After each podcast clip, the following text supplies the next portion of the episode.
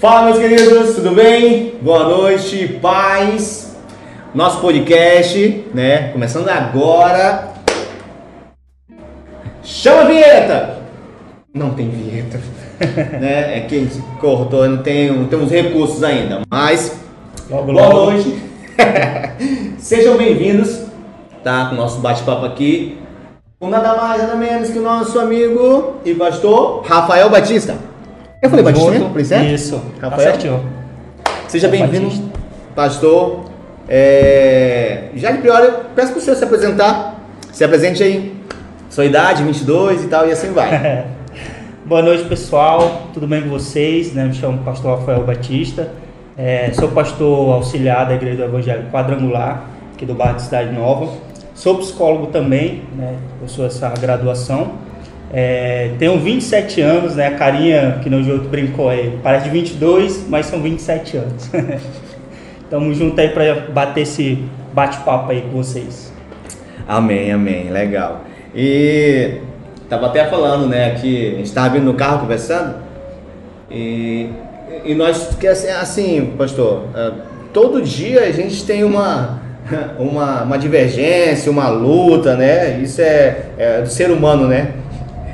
E quando eu convidei o senhor, você falou, poxa, eu vou, beleza. Aí o cara foi e bateu no seu carro. Aí eu pensei, eu falei, caraca, bicho, o pastor Rafael tá com o carro quebrado, né? E, e eu- ele mandou a foto, você mandou a foto, né? Você mandou a foto pra mim. Eu falei, será que ele, ba- ele bateu de frente com alguém? Como foi? Como foi, né? Eu fiquei pensando, eu não vou perguntar agora não. Mas agora a gente vindo de carro, ele contou a história, né? Da, da- Cara, o ser humano é tenso, então, ah, então acontece esses lances na nossa vida, né? No dia a dia. E a gente tem que saber lidar com isso. É, pastor, e eh, você falou que lá você é auxiliar, né? Na, na quadrangular. Isso. Que é aqui na Cidade Nova, né? Ou não? Isso, no bairro Cidade Nova. No bairro Cidade Nova. E então você é pastor auxiliar e atua como psicólogo, né? O que mais? Eletricista? Não. Não. Não fiz curso, mas tendo pra fazer, a gente põe a cara YouTube, né? Põe lá um videozinho do YouTube, como ligar uma energia e manda bala. Mas você acredita, cara? Eu fiz isso. Não, a gente faz. Não, eu tentei fazer isso lá em casa. Não É, deu certo. Eu tinha um interruptor, né? Uhum. Aqui, eu tinha um interruptor só de ligar e desligar, né? Só um. Falei, rapaz, eu vou colocar um interruptor e o quê? E a tomada. Aí eu fui no YouTube. Aí lá falou assim, ó, você precisa de três pernas. Só tinha duas. Eu falei, e aonde eu vou colocar, vou puxar a outra perna? Terceira, o neutro. É, onde eu vou puxar? Lá de cima, mas em qual? Né? Se é em cima ou embaixo? Ah, cara, eu até hoje eu não fiz. É, não, deixa quieto. Eu vou deixar quieto, eu vou chamar alguém lá, especialista pra ir lá. Mas é, é o seguinte, eu nem ia falar isso, rapaz. Eu ia já começando uma coisa bem legal. Assim, que a- quando a gente já fala com alguém e a pessoa fala bem assim, não, prazer, sou o Rafael Batista, sou psicólogo. Ai, cara, pois é. Ah. não tem isso. Não. Então, Típico, né? é Típico. pô, cara, então me escuta aí, ó. Escuta Isso aí. na minha vida tá acontecendo por isso, né? Não. Mas é de fato que aumentou a, a, a procura de ir ao psicólogo, né? Isso é, isso é real. Mas aumentou, tipo, bem alto, 100%, a busca da- de, de ir ao psicólogo né? nessa pandemia, nesses dias que a gente está vivendo. aumentou bastante, né? O, o índice exponencial cresceu, né? E tem muitos motivos relacionados a isso. O primeiro foi uma quebra de preconceito. Ele ainda é existente na nossa sociedade, enraizado. A gente sabe que muitas pessoas têm esse receio. Aquele velho conceito de psicólogo é para doido. Assim, Então, assim, é, eu não estou depressivo, não estou ansioso, eu não estou surtando. Então, para que, que eu vou ao psicólogo?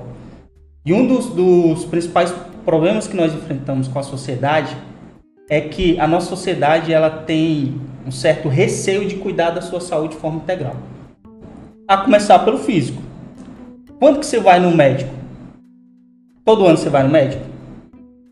falou. Colocar ele nos maus lençóis. Não, mas é engraçado que Não, todo hoje, ano você vai no médico hoje eu faço. clínico. Eu faço hoje, Hoje. mas por causa da minha esposa. Tá, seu Que, que ela, ela manda eu fazer. Mas Exato. antes não. Antes não. Não, não. Só tinha dor. Exato. Essa é a questão. Porque culturalmente nós somos mais propícios a buscar auxílio no momento da dor. Nós não somos educados culturalmente na nossa sociedade brasileira, eu digo isso na nossa sociedade do Brasil, é, a fazer medidas de promoção e prevenção de saúde, medidas paliativas. Paliativas. Então, assim, recomenda-se que você vá no dentista de seis, seis meses. Quem faz isso? né? A gente vai no dentista quando o negócio tá ruim, tá doendo. Quebrou o dente. É, aquela cara e tá fazendo aquele perfuração, aquela obra terrível no nosso dente. Aí a gente procura o profissional. Sim. Então, na área da saúde mental, psicólogo, psiquiatra, todos os outros sentidos, não é diferente. Né? A mesma questão de fisioterapeuta, a pessoa vai contar com muita dor, com aquela situação. Então, se tem essa certa negligência também nessa área.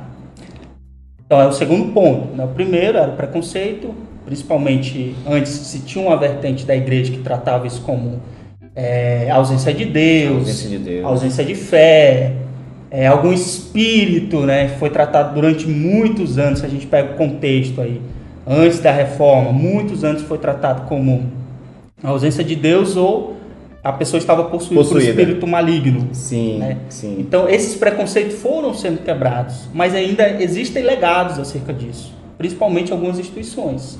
Não todas, já se abriu bastante a mente para isso.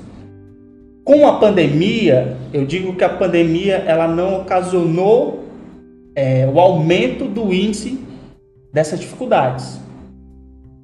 Muitas das vezes ela só intensificou né? Eu acredito que ela mais intensificou as dificuldades psicológicas que as pessoas já enfrentavam. Já enfrentava, entendi. Tá entendendo? Entendi. Então, assim, tem muita gente que ah, a ansiedade aumentou. Nós vivemos numa sociedade extremamente Ansiosa. ansiosa. É, a depressão né, cresceu, deu um boom. Nós já vimos com estudos já do século XX mostrando que a depressão seria um mal do século XXI. Sério? Né? É, isso da. E aí agora, é, estudos indicam que a síndrome do pânico vai ser possivelmente um mal pós-século XXI, talvez século XXII, ou bem antes. Então, assim, por quê? Por causa dessas questões sociais, econômicas, filosóficas, é, psicológicas que a nossa sociedade está enfrentando. né? As nossas famílias. E entrando nesse contexto da pandemia, por exemplo, imagine você uma criança que hoje, nós temos já casos assim no Brasil, vai crescer, né? tira pelos seus filhos. Olha a dificuldade que é você educar um filho. Não é um desafio? Demais. demais. Um filho tendo um pai e uma mãe para educá-lo, ou os responsáveis, né? Porque hoje a gente tem a questão da família de uma forma mais ampla, não só pai e mãe, né? mas tem outras pessoas responsáveis por essa educação, é, já encontra dificuldades. Agora imagine uma criança que nós temos caso que perdeu o pai e a mãe no Covid. Então, isso está produzindo né, nesses indivíduos essa situação, circunstância de que tudo pode me acontecer. Então, as pessoas, de certa forma, estão criando desesperanças. E essa desesperança ocasionando, ocasiona essa questão de pânico, medo, angústia. Né? Porque, poxa, uma coisa qualquer, um vírus letal, extremamente letal que veio, ceifou a vida dos meus pais. Então, que certeza eu tenho se vai ceifar a minha, quem mais eu vou perder? Tá entendendo? Então, angústias vão sendo geradas, situações, fora as outras questões, né? Assim, é uma coisa bem é, geral que eu falei, né? Mas tem outras questões também. Não, eu já comecei logo assim, mas eu queria até, antes de perguntar pro senhor, que, tipo, é, você está com 27. É, a, a- essa profissão da psicologia era o seu primeiro. é, não, esse é o primeiro curso que eu pensei em fazer. Que eu tava falando com meus filhos essa semana, ontem. Quando eu crescer. É, quando eu, qual é o primeiro curso? Ah, não, mas eu posso fazer isso, eu posso fazer aquilo, beleza. Mas você vai ter que escolher, não tem boca, né? Mas a gente tem uma. Eu queria ser, ó, eu quero, eu queria fazer, sempre quis fazer educação física, né? Só que ainda não. eu não mas aí, o que, que veio? Tem dois anos que tá na minha cabeça psicologia. Aham. Tem dois anos que tá na minha cabeça psicologia. Só que eu não fiz por causa do dinheiro ainda. porque- Mas, a- o- Né? pra você, E você também pensava assim também antes? Tipo, todo mundo tem esse pensamento. Não, o, ir ao psicólogo é para doido. O senhor, o senhor tinha esse pensamento antes de ser psicólogo e se a profissão era essa mesmo que você queria antes. Entendi. Ou você queria ser, sei lá, um padeiro. As duas perguntas? É, vai, né? São duas aí, né? É. Entendi. Beleza. Bom, quando eu né, comecei a me entender por gente, assim, da, passando na fase da adolescência, aos 12 anos eu comecei a pensar, porque te questiono, né? A primeira pergunta que faz para um guri de 12 anos: o que, que você vai ser quando crescer? Quem nunca escutou essa frase? Todo mundo escuta essa frase. E aí me perguntava. E aí eu escutei uma pessoa falando, um vídeo aleatório na internet, que a gente tinha que escolher aquilo que a gente amava fazer. Né? O que eu amava fazer na época? Animal. e aí eu comecei a pensar em biologia, né? porque a intenção era se tornar biólogo ou médico veterinário. Sim. Porque eu amava animal, cachorro. Hoje não é, mais. Não, hoje eu tenho, mas hoje eu tenho carinho, entendeu? Sim. Mas assim, aquela informação me chamou a atenção e me despertou assim, pô, o que eu amo fazer hoje é isso. Né? Nem sabia de psicologia e tal. Quando eu fui desenvolvendo, e aí Deus me chamou para o chamado, quando Deus me chamou também tinha 12 anos de idade. Deus me chamou para o pastorado, aos 12 anos de idade.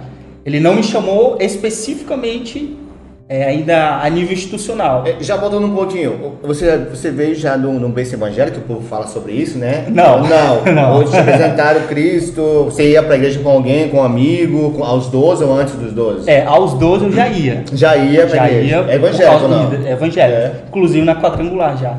Por causa da minha mãe. A minha mãe aceitou Jesus, né? Na quadrangular. Eu acho que, salvo engano, foi na Assembleia, mas depois ela migrou a quadrangular. Né? E aí, acho que eu tinha mais ou menos oito anos, quando ela foi, né, foi se aproximando dos caminhos do Senhor, e aí aos 12 eu já estava inserido na quadrangular. legal. Aí participava de grupo, cheguei a participar, como eu já falei pastor Jonas aqui, do projeto OANSE, O ANSI. né, então participava, e a palavra sempre me chamou a atenção. E aí aos 12 anos já Deus já me chamou para isso. Mas na área profissional, aí eu pensei e falei, pô, vou fazer isso. E aí depois eu fui descobrindo que um dos meus dons era de ensino, era de mestre, né? Que eu fiz aquele é, dons, né? Dons e ministérios que você faz, aquele tem um, um testezinho que você faz, algumas igrejas apl- aplica, né? Saber qual o seu dom ministerial. Não sei se você já fez aqui, fizeram. Não, cara, eu quero esse link. Tem, tem, tem instrumentos né, que, que te auxiliam a descobrir qual o seu dom ministerial. E aí eu fiz, aí descobri que era mestre. E aí eu falei, poxa, então. E eu sempre fui um cara que eu pensei assim: eu quero associar a minha profissão ao meu chamado ministerial. Hum, hum. E aí eu comecei a pensar, eu falei, pô, vou ser professor de história então. Porque o meu dom é ser mestre. E eu amo história. Né? Porque eu, todas as disciplinas eu amava história e matemática. Aí depois, isso já agora aos 17, aos 18 anos, que eu tinha e era uma exigência já pensar na faculdade, né? Porque eu já estava prestando o ensino médio. Aí eu peguei, eu vou ser professor de história ou vou para a área de alguma das engenharias, porque eu sempre fui muito bom de matemática. Né? Eu não sei o que eu fui- fui fazer na psicologia, é, foi chamado mesmo, porque eu sempre fui bom de exata. Então, assim, me passava a ideia de fazer engenharia, é, em qualquer área, né? megatrônica, tecnológica, civil, enfim. Só que aí depois eu comecei a ver que eu gostava muito de conversar com pessoas, de aconselhar pessoas. E eu falei, poxa, existem algumas coisas que es- esbarra aqui, né? Algumas coisas que o pastorado, a escuta, parece que esbarra em algumas coisas e tem algumas limitações. Então, eu preciso também de uma profissão que me instrumentalize melhor. E aí foi quando eu fui me apaixonando pela psicologia. Fiz o vestibular, passei em enfermagem. Olha as coisas aleatórias da minha vida. Passei em enfermagem na Uni e comecei a Ah, você cursar. fez pela Uni, né? É. Comecei a cursar e aí fiz um ano e meio de enfermagem, ainda Enfermagem. na Uni. Mas você fez porque você passou ou porque, tipo, É. ah, não vou. Já Porque eu passei. aqui. Ah, uma outra questão que Já aí eu queria passei. deixar pro pessoal que tá ouvindo é que eu fiz a enfermagem com a intenção de depois migrar para medicina. Legal. Que era uma questão quase que meio que possível fazer por esse caminho na Uni, né? Você podia fazer um vestibulinho, enfim. E uma das coisas que hoje eu vejo, e aí é uma dica pro pessoal que está ouvindo, que às vezes alguns jovens têm dificuldade na escolha da profissão. Por quê? Porque geralmente os pais vão obrigar ou exigir que eles escolham por uma profissão que dá dinheiro. Hum. Não por uma profissão que está adepta à sua personalidade, está alinhada à sua autonomia, aquilo que ele gosta de fazer. Né? Então a gente vê muito mal profissional futuramente porque fez uma escolha não por aquilo que ele gostava ou queria fazer. É por causa dos pais. Mas por causa dos pais ou uma obrigação financeira. Sim. Né? E aí eu pensava em medicina né, acerca disso. Falei, pô, venho de uma condição vulnerável, baixa da minha família, eu preciso melhorar de vida. Né? Então você foi pela, pelo lance mesmo do dinheiro. Isso, do dinheiro. dinheiro. Quando eu fiz enfermagem, eu odiei as práticas. Odiei o ambiente hospitalar, odiei qualquer coisa daquele contexto. Entendeu? E eu falei, cara, isso não é para mim. Não aguentou um ano e meio. Não aguentei um ano e meio. Então, quando eu vi aquele negócio de pessoal chegando doente e aquela rotina do, do hospital, aquela doideira, aqueles plantões, aquelas coisas, disciplina, eu falei: Isso não é para mim. Né? Eu não vou investir nisso porque eu vou perder tempo com isso, eu posso ser um mau profissional. Sim. E aí eu já tinha em mente a psicologia, me inscrevi no vestibular novamente, prestei e passei. Na Uni? Na Uni. Na Uni. É. E aí, quando eu entrei do primeiro dia, eu lembro como se fosse o primeiro dia, a primeira disciplina que estava sendo ministrada era a psicologia geral. A psicologia geral fala sobre as diversas profissões e possibilidades de mercado. Eu me apaixonei. Dentro da psicologia. Dentro da psicologia.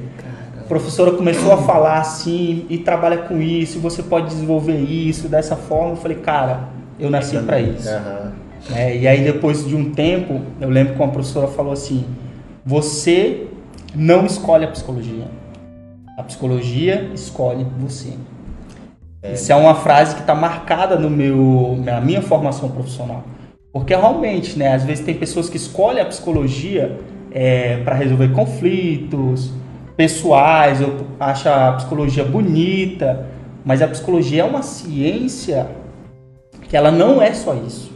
Ela é uma ciência importante que precisa de uma pessoa é, com capacidade de desenvolver aquilo, né, de amar aquilo que faz.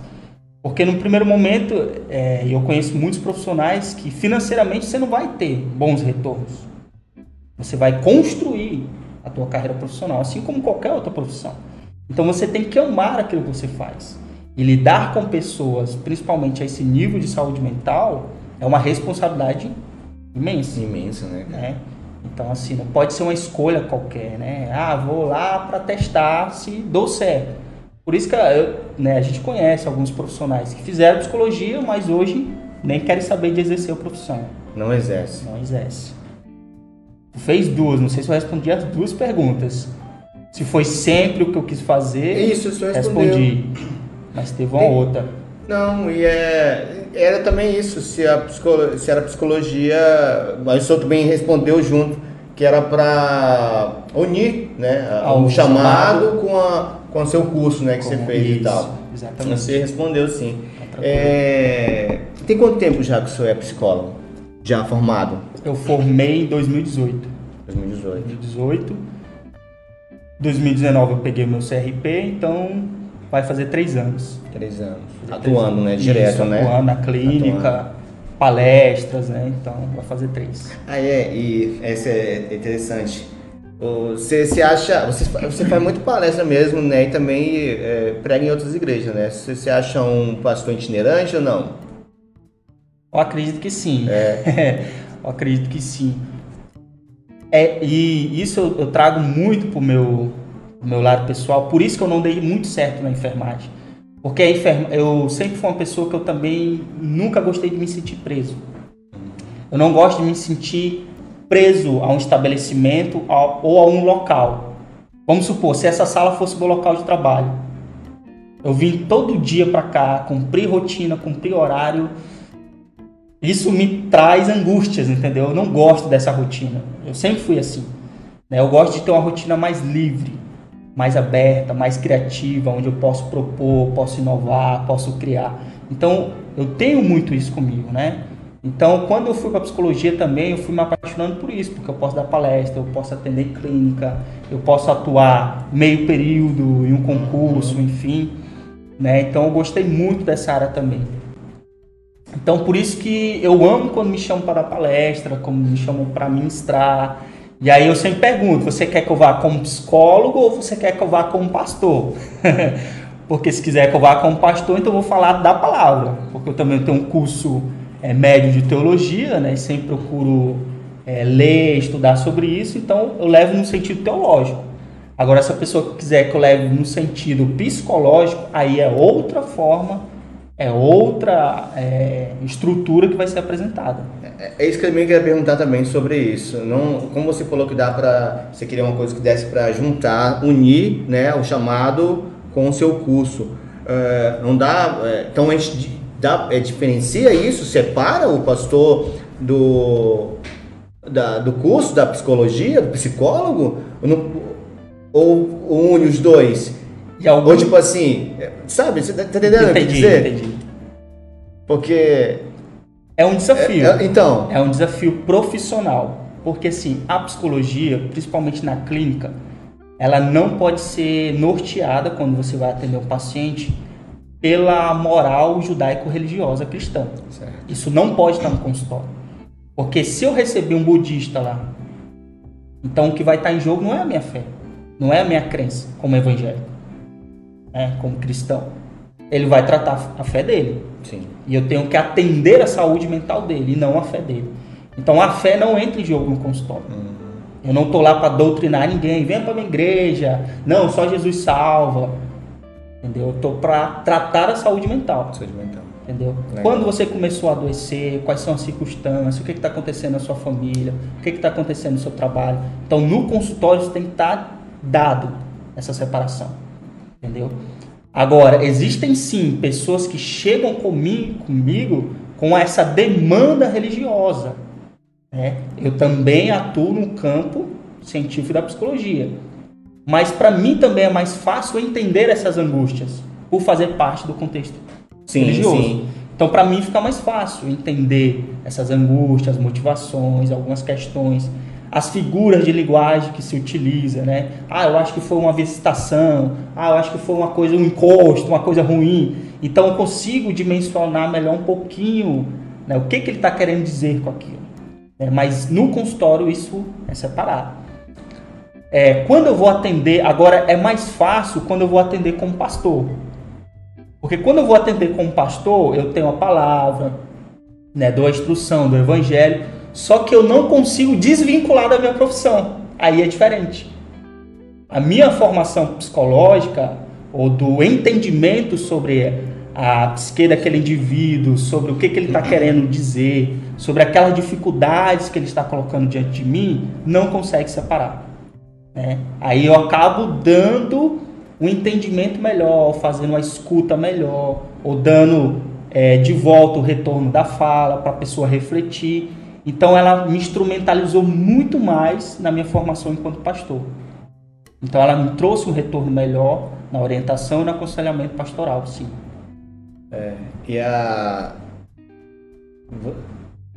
será para essa questão de a gente tem a consulta, tem a... Existe um tempo é, limitado já? Tipo, ah não, vamos fazer aqui a consulta e vamos é, ter, tipo assim, ah, daqui uns seis meses, vamos ver. Ou daqui um ano. Entendi. Né? Ou, ou não tem isso. Você vai ver o desenvolvimento no decorrer das, dos, dos encontros.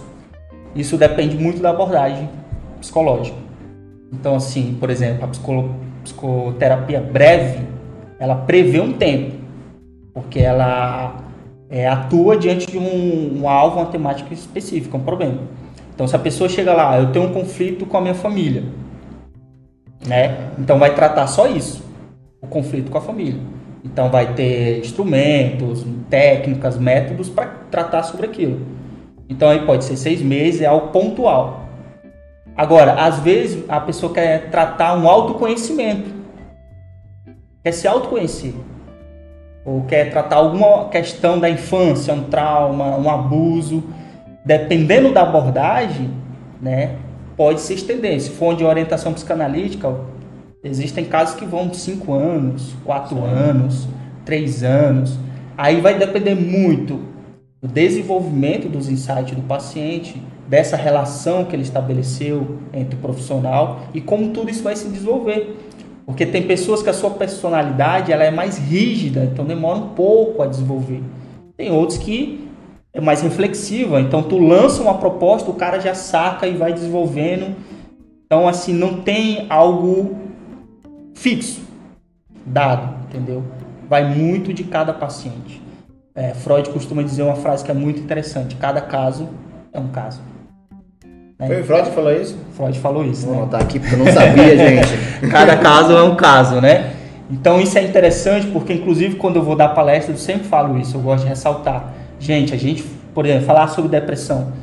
Eu falo aqui, eu estou falando das coisas gerais, das características gerais. Mas cada caso vai ser um caso.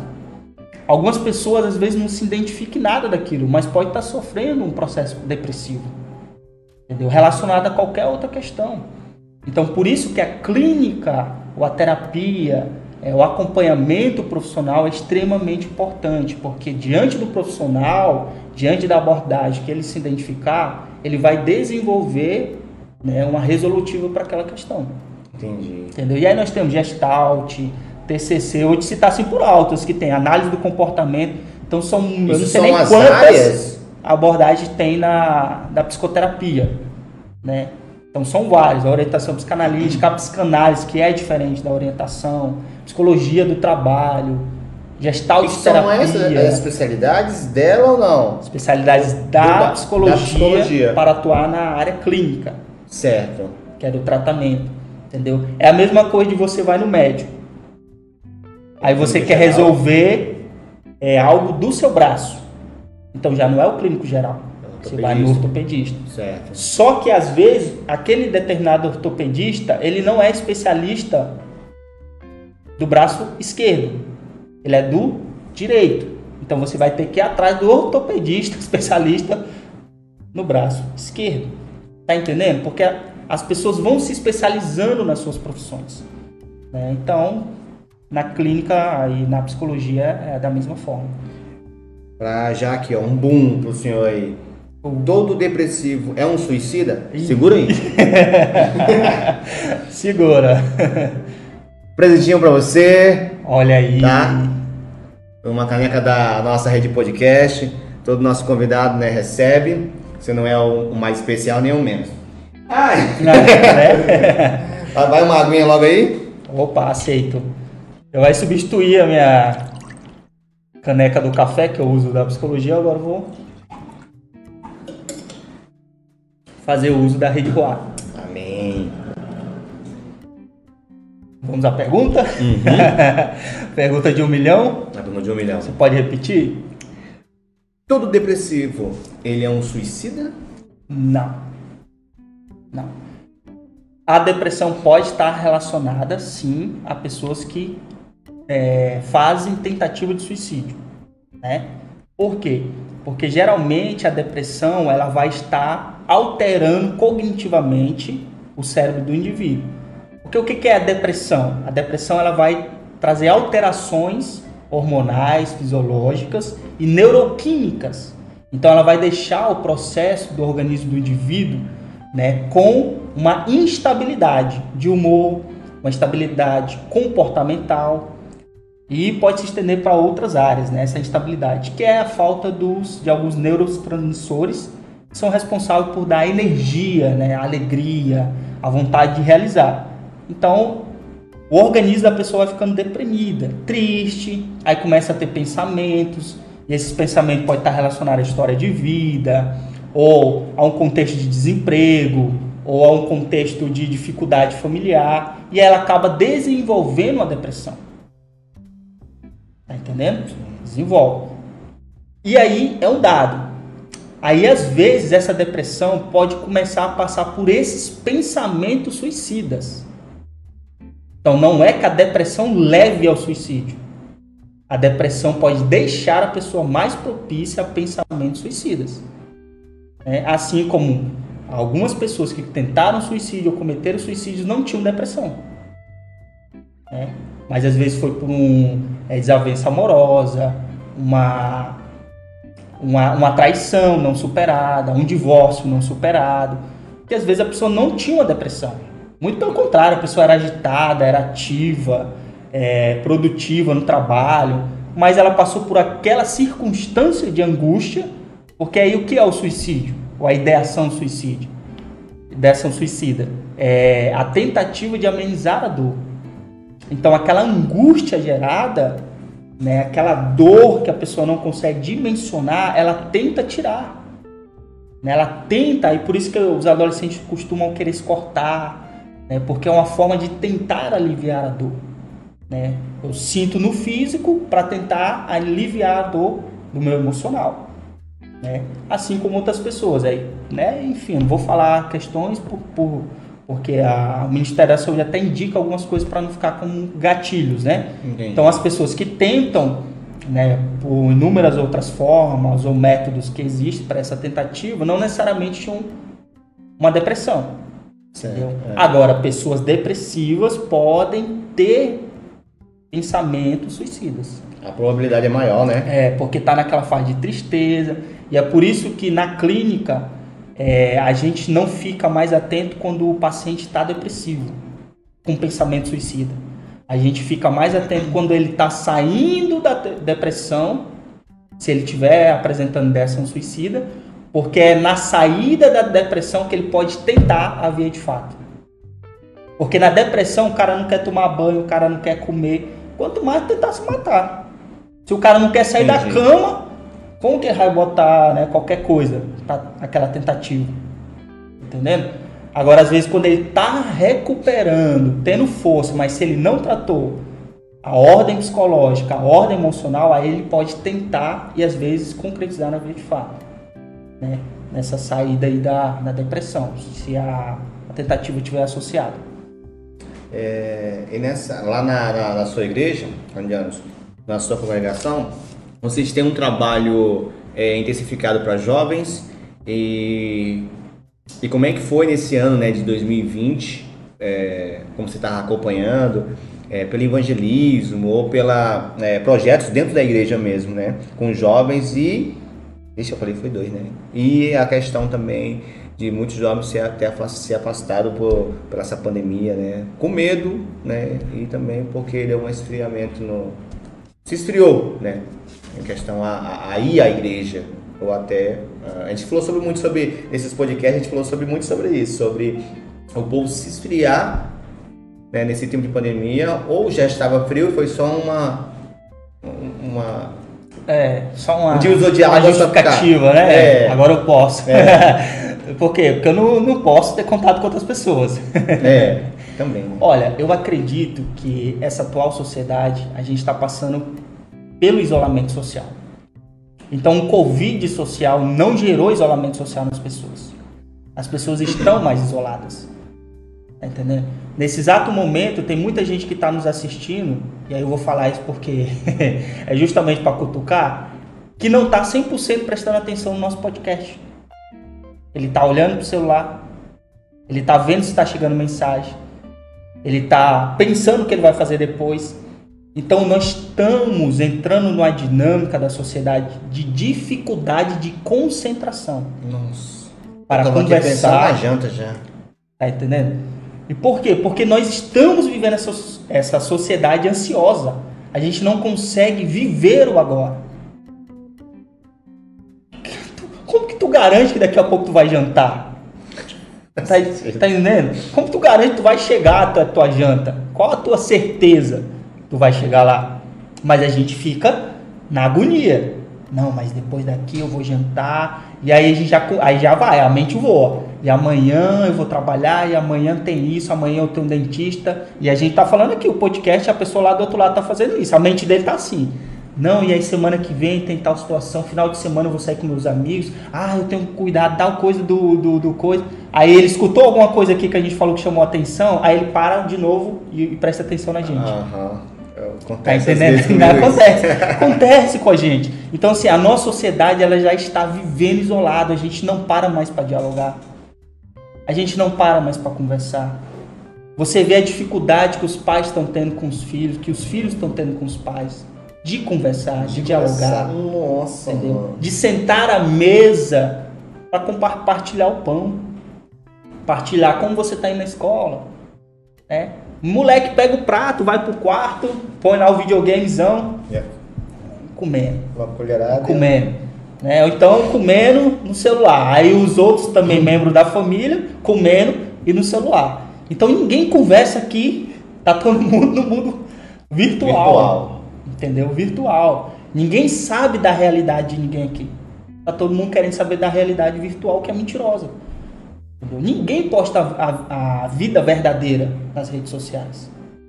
É, que nem quando eu vou dar palestra. Quando você tá triste, você tira uma foto, você não costuma postar sua foto triste nas É, redes tipo, sociais. A não ser que você queira chamar atenção, se auto-vitime, né? Ai, como eu tô sofrendo, aí você vai postar. Que é para as pessoas vir na, no, vir no teu privado lá. O que que tá acontecendo? Adolescente tem muito disso, né? Aí o que que tá acontecendo? O que que você tá passando, né? Mas fora isso, nós adultos, e isso é uma questão da nossa sociedade mercadológica, nós temos que apresentar sucesso. Então a gente tem que ter a melhor família, a gente tem que ter o melhor emprego, é a, a nosso relacionamento é o mais feliz. Então o relacionamento pode ser um, né, para não falar palavras aqui esdrúxulas, pode ser um, né, o relacionamento amoroso, mas na rede social a gente se abraça, a gente se beija, a gente finge. Faz texto, É, contexto. nossa, aí aquela declaração, dia, dos, dia das mães. Eu amo minha mãe, minha mãe é tudo pra mim. No dia das mães. Os outros 300 e poucos dias não liga pra mãe, não quer saber da mãe, não escuta conselho, não diz que ama, não abraça, pai da mesma forma. É, enfim, tá entendendo? Tô falando só coisas gerais. Então a nossa sociedade ela está vivendo de forma isolada. Então esse isolamento está chegando na nossa juventude. A- a- a- os nossos jovens, os nossos adolescentes estão vivendo isolados e querem viver esse isolamento e estão tendo essa dificuldade de se relacionar, porque eles não têm esse relacionamento em casa. Não está tendo esse convívio, esse vínculo dentro de casa. Então, eles vão ter dificuldade nas relações exteriores. Por isso que você hoje vê muitos, eu tenho observado muitos adolescentes chegando no consultório é, introspectivos, é, com vergonha, tem uma palavra que está me, me fugindo aqui, tímidos, Tímidos. muito retraídos, muito tímidos, muito acanhados. Não consegue nem falar para mim, enquanto profissional, o que está acontecendo. Consegue se expressar É, beleza que a timidez é uma característica tranquila da, da adolescência, normal. Mas você vê um certo, é, um certo avanço nisso. Que as pessoas ficam mais enraizadas nessa timidez, de não conseguir expor seu ponto de vista, não conseguir dialogar, não conseguir conversar. É, Eu acho muito interessante, a gente vai entrar ano que vem no, no ano político novamente, né? Sim. E aí na internet você vê os especialistas. Na internet o cara, o cara manja de direita, de esquerda, é, porque o nosso país, eu acompanhei, eu li a história, o cara fala tudo na internet. Se tu parar para conversar com esse cara pessoalmente, que nem você tá conversando, e olhar no olho dele, ele não fala duas gramas do que ele fala nas redes sociais. Ele fica catando ali alguma coisa, é, porque não sei o que e tal. Né? Ele é o fera na- nas redes sociais. Mas no bate-papo, se você começa a confrontar o pensamento dele, é, o argumento dele, a conversa dele, ele não consegue nem dialogar. Ele vai partir para agressão, é, vai partir para justificativa de xingamento, qualquer coisa. né? Então, assim, a nossa sociedade está vivendo esse contexto. Então, essas pessoas estão tendo dificuldades, elas já chegam na igreja, na comunidade, se sentindo sozinhas. E elas não conseguem se sentir pertencentes à comunidade porque elas já se sentem sozinhas. E ainda que você diga Deus te ame, ainda que você vá lá e abrace, você queira conversar, elas já vivem esse isolamento e é como elas fossem se enclausulando naquilo, entendeu? E o papel dos pais ele é essencial na vida dos jovens, né? Da criança, do jovem, ele é essencial, né? A gente falando sobre isso, é, é, na minha, na nossa época, na minha época, né? Que eu tô com 29, 38, 38, Thiago 40. Essa Aí- cronologia não, não acompanha a fisionomia, né? Cara, não dá, velho. Então, a- e- e- eu não tinha o que eu tenho com meus filhos. Eu encontrei algo, via algo que meu pai e minha mãe faziam e eu falava, não quero isso pra minha vida, não. Sabe? Mas eu não tinha esse contato de conversar e sentar com meu pai, adolescente ou criança, sei lá, de falar com meu pai, falar assim, ah, meu filho, como é que você tá? E, e a namoradinha? E você tá é, é, você gosta de quem? Que professora? Né? Aham. O que você está sentindo? Né? O que você não está sentindo? Pai, tô sentindo isso e tal. Eu não tinha isso com meu pai e com a minha mãe. Então, eu aprendi algumas coisas. Eu vi algo na minha dentro da minha casa, né? Que eu falava assim: não quero isso pra mim, não, cara. Não, eu vou ser diferente. Quando tiver minha esposa, eu vou ser diferente. Quando tiver meu filho, eu vou ser diferente. Só que aí, quando chega. Até então, eu, eu quis fazer, assim, quando eu comecei a. né, volto a falar que é, tô casado com uma negona há 20 anos, né? Fizemos mês passado, dia 6 de maio. E eu queria fazer algo diferente. Eu era muito Aham. romântico, né? Eu olhava pra menina assim, eu falei, "Ixi, eu quero casar, cara. Não é negócio de ficar, não, eu quero casar. Eu falava isso. Só que aí, com, com, eu não tive um preparo, eu não tive conversa com meus pais. Eu, não fico me vitimizando com isso, né? Falando com meus filhos, ah, é culpa do meu pai, é culpa da minha mãe. Mas a gente não tinha isso, essa, essa conversa. A gente não- o que a gente tinha era de comer na mesa, a gente tinha isso. Meu pai, eu lembro que meu pai sempre fazia é, o café, então tinha café na, na mesa, toda manhã ele fazia isso. Né? Eu sempre gosto de falar que tinha cabeça de touro, manteiga, não era dele, não, Não era dele. Deline. Não, não, era cabeça de touro da lata. Da lata, pão, né? Cuscuz que, eu- Ah, é com leite e leite em pó. Não era leite líquido, não. Então o pai só comprava leite em pó. Sei que era daqueles leiteiros que passavam. Tinha, cara, mas era. tinha, mas né? tinha, eu lembro que tinha, é. mas o- era leite em pó que ele gostava de. E até hoje ele gosta de comer. E Então, é, é, eu, quando eu. ah, en- me- Cristo me, me encontrou, que ele encontra a gente, né? Ainda demorei a entender o lance do, de ser marido e de ser pai que, que, ia- que eu ia, é, ia entender também quando ler as escrituras, né, e colocar em prática para ser um bom pai. Ainda assim é difícil, Sim. né? É, ainda assim é difícil. A gente quer acertar, quer fazer, não quer fazer o que meus pais fizeram para dar certo. E, é, e sempre eu, eu tento fazer isso, sabe, com meus filhos, né? Eu tenho o Lucas, que tem 14 anos, e a Emily tem qui- é, 15 anos. Só que a Emily mora comigo há 5 anos só. Né? Então foi, é, foi diferente a criação dela, né? Com a, mãe dela, depois ela veio pra, comigo. E o Luquinha não, desde pequeno. Só que ainda assim eu errei com meus filhos. Em algum, em algum canto eu errei com eles. Mas o lance de querer ensinar de comer na mesa, cara, eu, eu, eu gosto disso, de comer na mesa, de querer perguntar, ei meu filho, como é que foi, como é que você. Então, desde pequeno isso, o Luquinha não me chamava de pai e mãe porque eu cuidava, eu cuidava, eu ficava mais com ele. A Suzana viajava, né? Muito, então eu ficava com ele e me chamava de pai e mãe. Pai, mãe, eu falei, não sou tua mãe, não sou teu pai.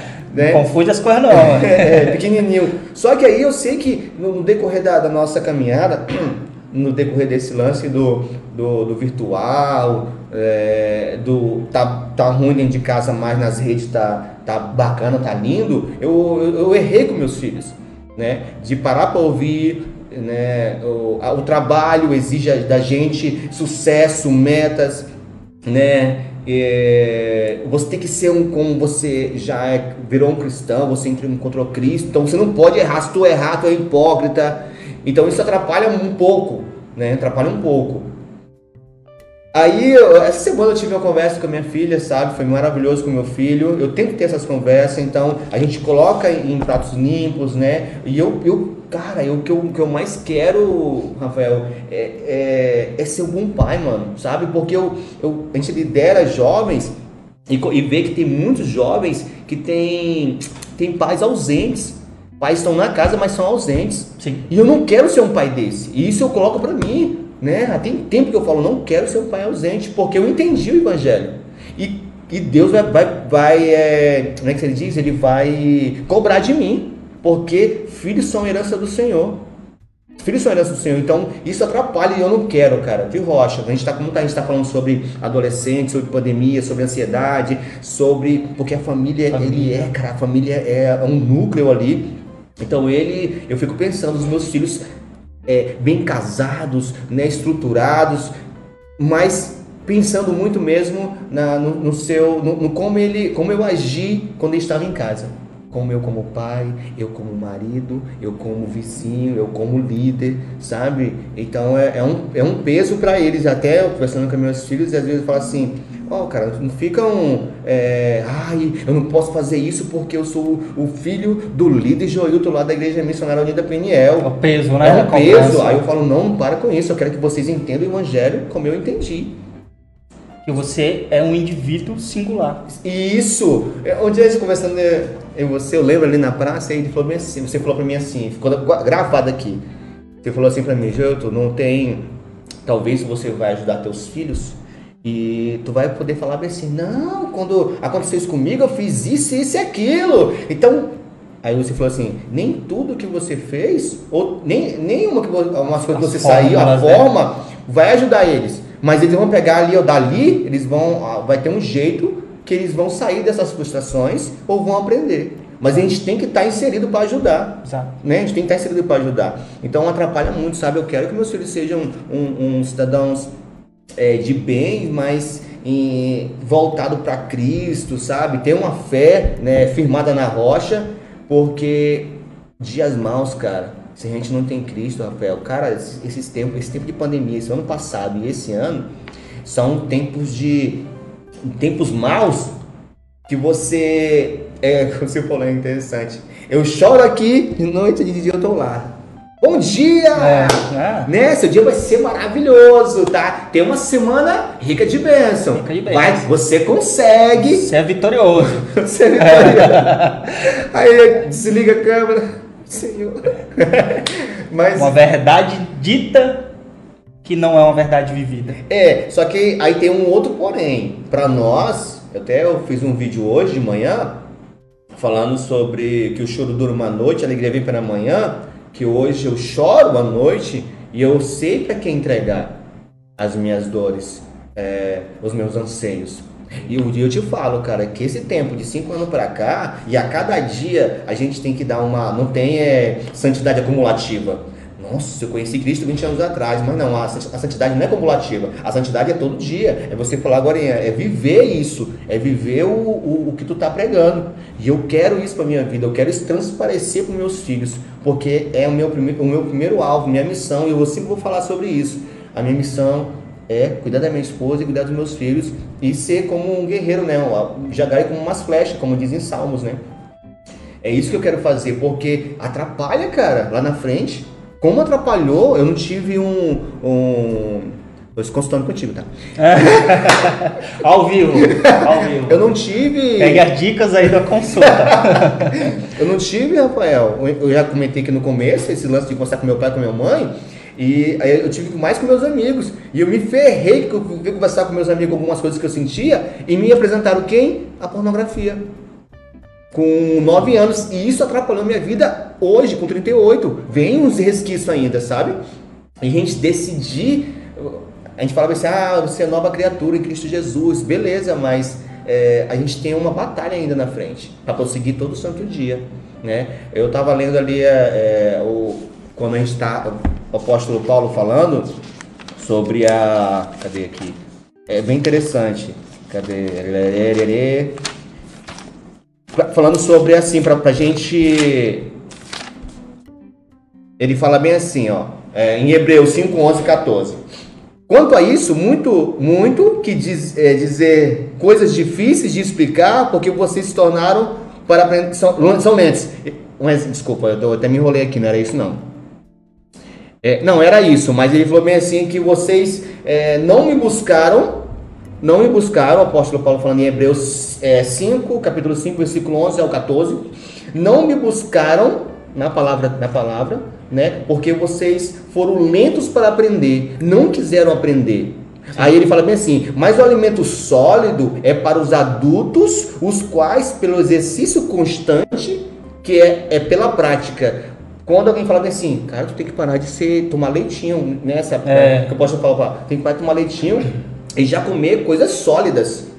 né? Comer coisas sólidas. Aí eu fiquei pensando, cara, então comer coisas sólidas não é o cara que, que, tá, que tem teologia, não é o cara que tá com dois faculdades, mas é o cara que pratica o que ele fala. Mas o alimento sólido é para os adultos, os quais, pelo exercício constante, pela prática, que, tomam, que comem esse comida sólida. Aí eu falei, meu Deus, cara, eu pensei que é o cara que tinha mais argumento, que tinha mais coisa e tal. Então, o mais um, interessante para isso é. Um texto é, mais sistemático, é, teológico, hermenêutico, homilético, não.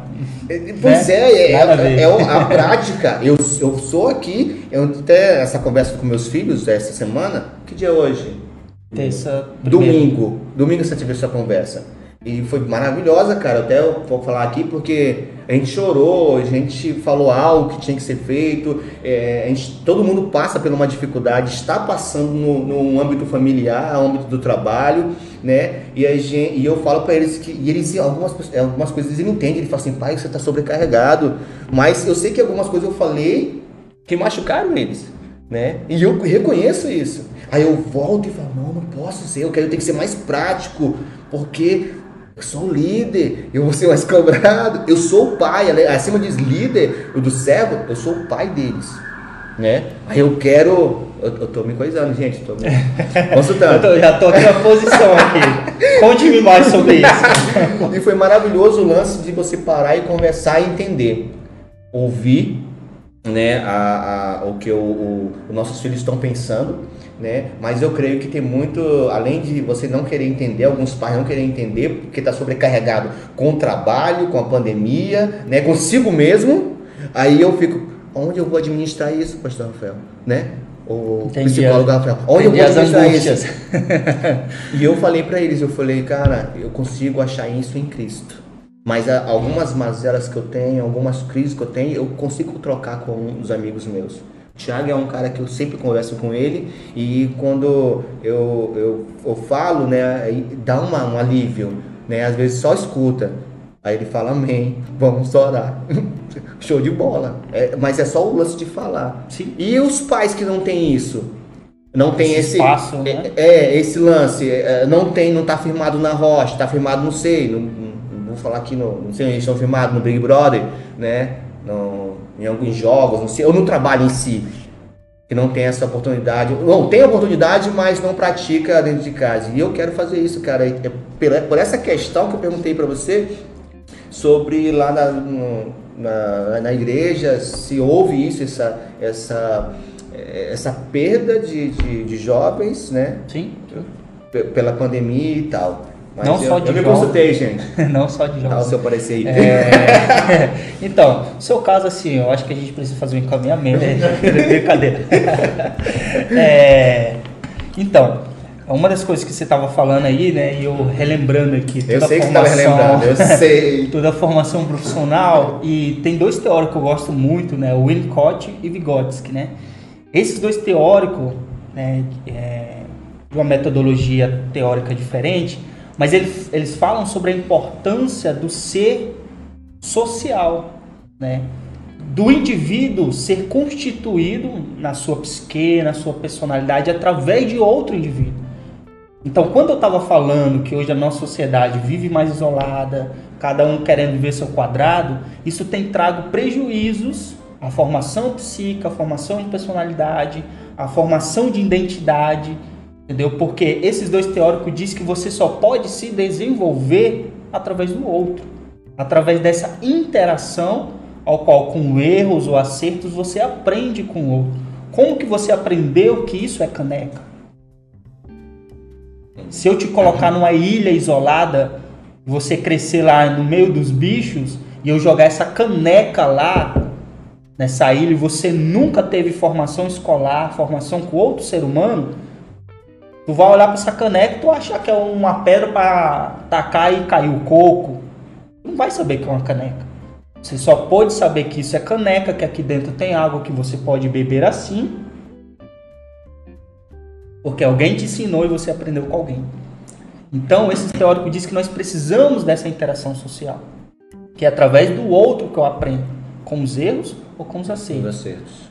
É, outra coisa que você falou, eu achei interessante. Os pais hoje, eles é, erram porque eles querem quantidade. E na verdade o que faz a diferença para as relações é a qualidade. Então não é quantas horas você passa com os teus filhos. Não é quantos dias você passa com os teus filhos, porque é quase impossível. Eu achei muito válido a tua fala, porque nós temos uma rotina louca. Nós acordamos de manhã, se a gente, às vezes, muitos pais, o que está esbarrando hoje? Muitos pais não estudaram antes, não fizeram faculdade antes, então hoje tem que trabalhar, tem que cuidar de faculdade. E às vezes, se ele quer um emprego melhor, está fazendo uma especialização, está estudando para um concurso, então, às vezes, falta quantidade, falta hora, falta tempo, não consegue nem ter tempo de lazer pessoal, que às vezes isso é importante também, você ter o seu momento pessoal, sim. mas é a qualidade que faz a diferença.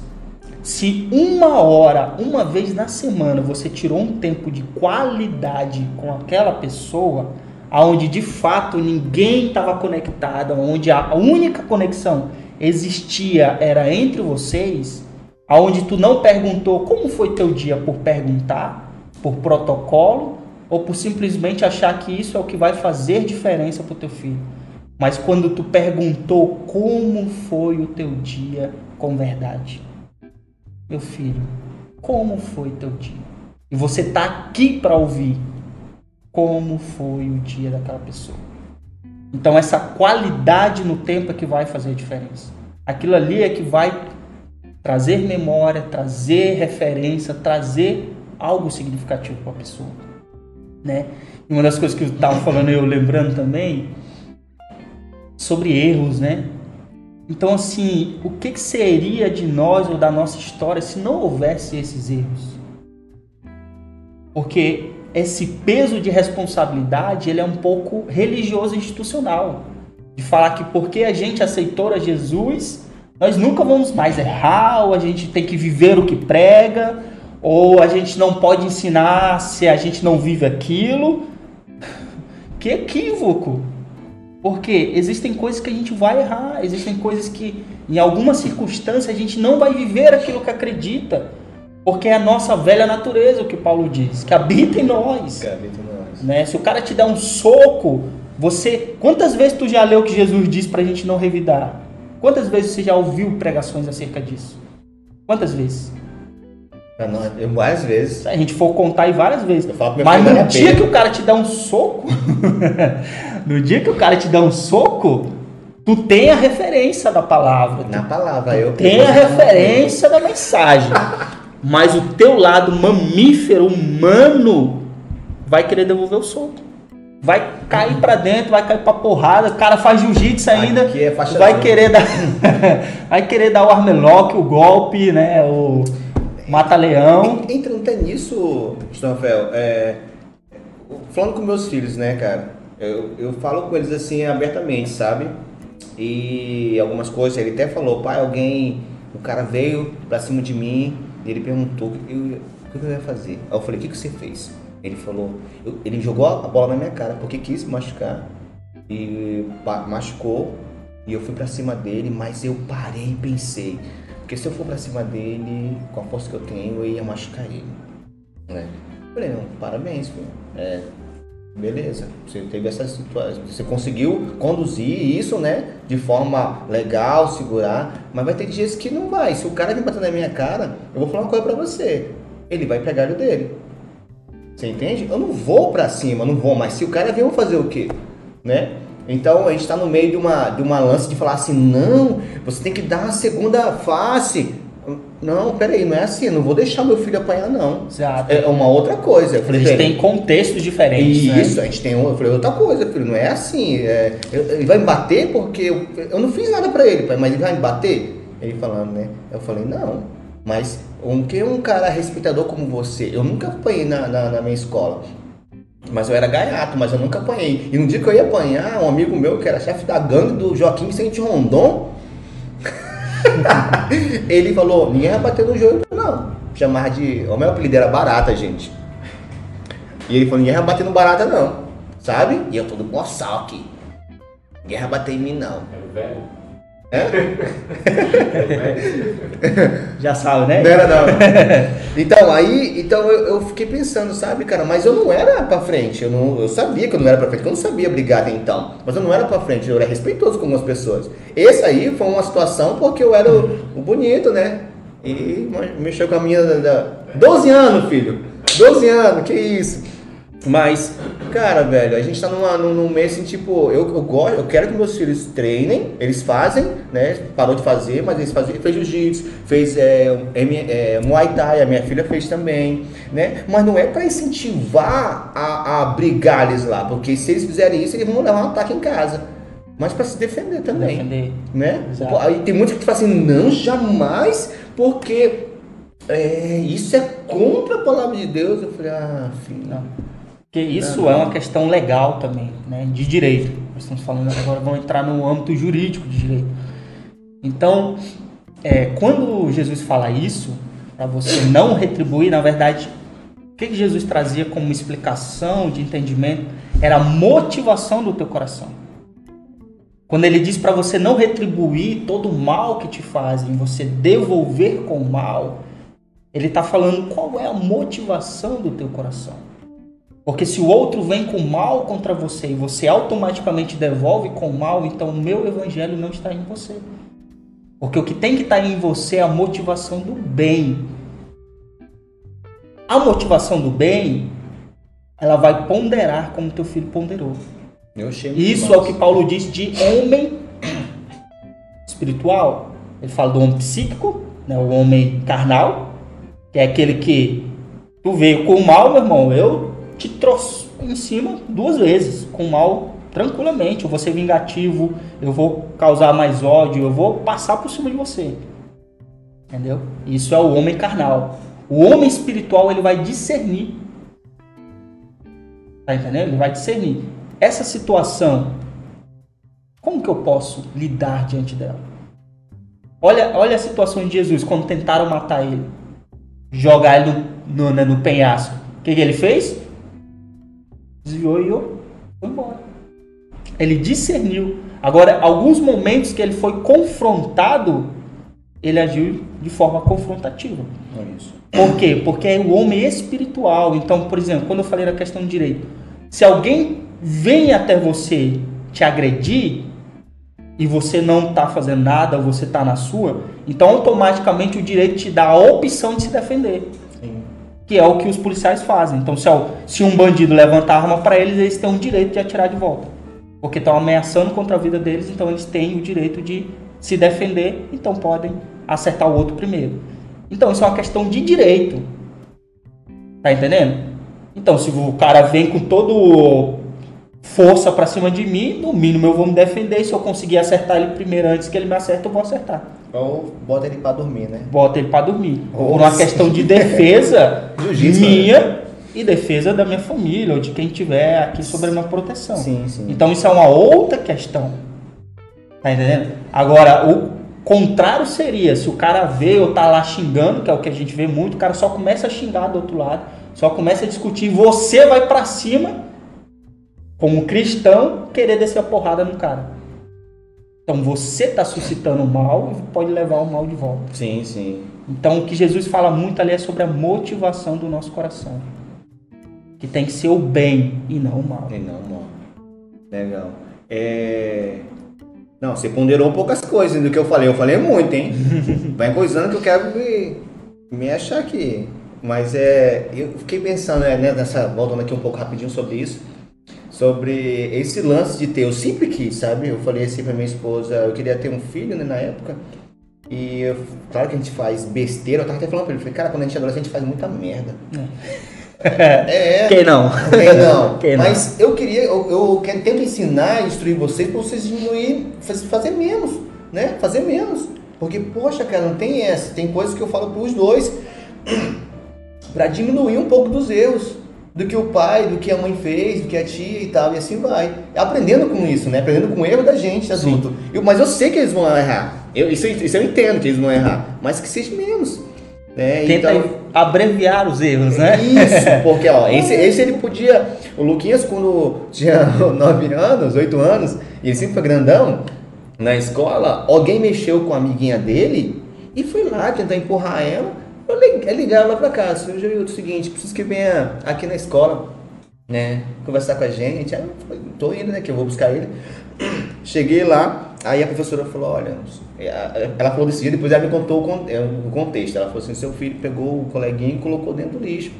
Eu fiquei pensando, na minha cabeça já desenhou. O Lucas pegou o menino e fez assim. ó. né? E depois ela falou, ele falou, olha, essa- é esse rapazinho foi, esse menino foi, mexeu com a amiguinha dele do lado, ele para proteger ela pegou e fez isso. Né? Aí, foi, aí foi pra cá, eu peguei ele, né? Pensei com ele, pedi desculpa. No outro dia eu falei pra ele pedir desculpa do amiguinho. O pai veio e tal. Aí eu falei, ó, se quiser que eu venha pra pedir também, pedir perdão, desculpa do pai, eu tô, tô aqui disponível, tá bom? A professora e tal, beleza, então. Aí não precisou, falaram só lá, né? Ele falou com, com os pais e tal. Aí eu cheguei e comecei com ele, né? Troquei ideia com ele. Ele falou assim, pai, mas é, eu tava protegendo ela. Ele falando pra mim. Uhum. Eu falei, eu sei, meu filho, mas é, ainda assim, eu, eu- olha que doideira. Eu eu pensei que ele fez. Eu falei, mas tu pegou um menino e colocou dentro da lixeira? Pai? Ele falou, não. Ele veio, né? E eu falei que não pra mexer com ela, e ele veio pra cima e eu, buf, no peito dele, buf, buf, dentro da lixeira. então esse foi o lance da lixeira, né? Aham. Aí eu falei, caraca, mulher, O impacto voltando. É, que ele sempre foi grandão e tal.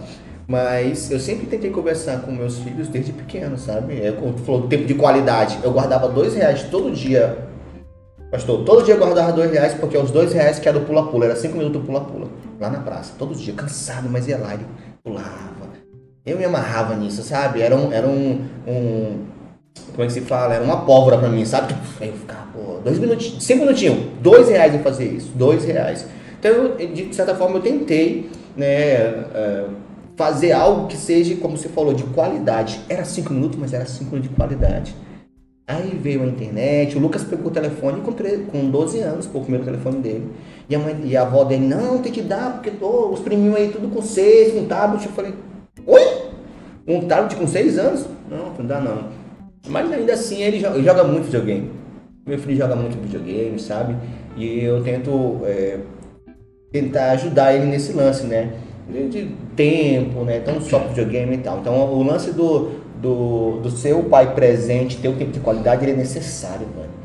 Né? Talvez eu nem sei se o- o- alguns pais estão assistindo nossa, nosso podcast da Rede Ruar, eu estou falando da nossa igreja, né, daqui da Missionária do PNL, mas é, existe, eu até li um livro de pais ausentes, foi maravilhoso, foi um livro que me deu assim, ó, também, sabe? Além da Bíblia que eu leio, eu, eu li esse livro, Pais Ausentes, que deu uma. Falei, caraca, bicho, tem coisa que eu fazia, tem coisa que eu vou começar a fazer.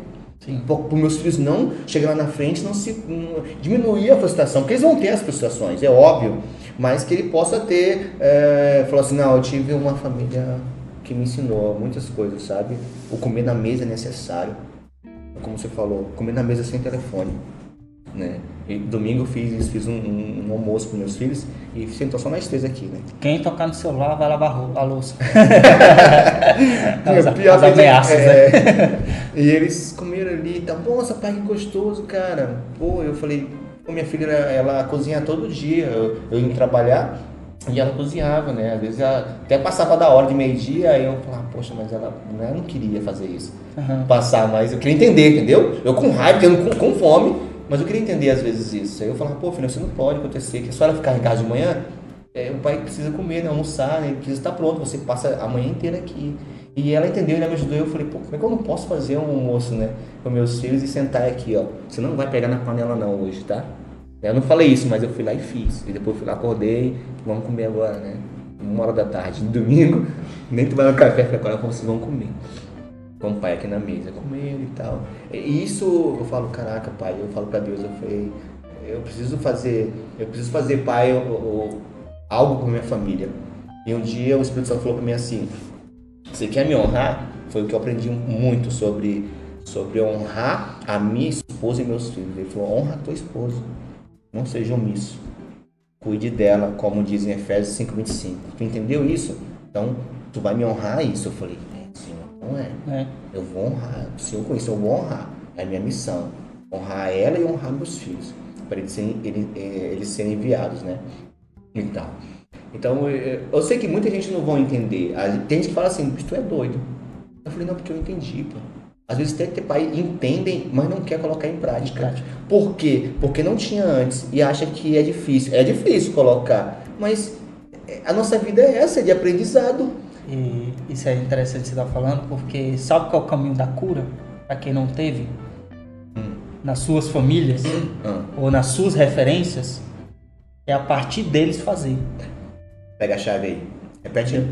Então, o processo de cura para muita gente que não recebeu educação, que não recebeu vínculo, que não recebeu amor, que não recebeu carinho dos seus pais, dos seus pares, o teu processo de cura vai começar a partir do momento que você faz com os teus.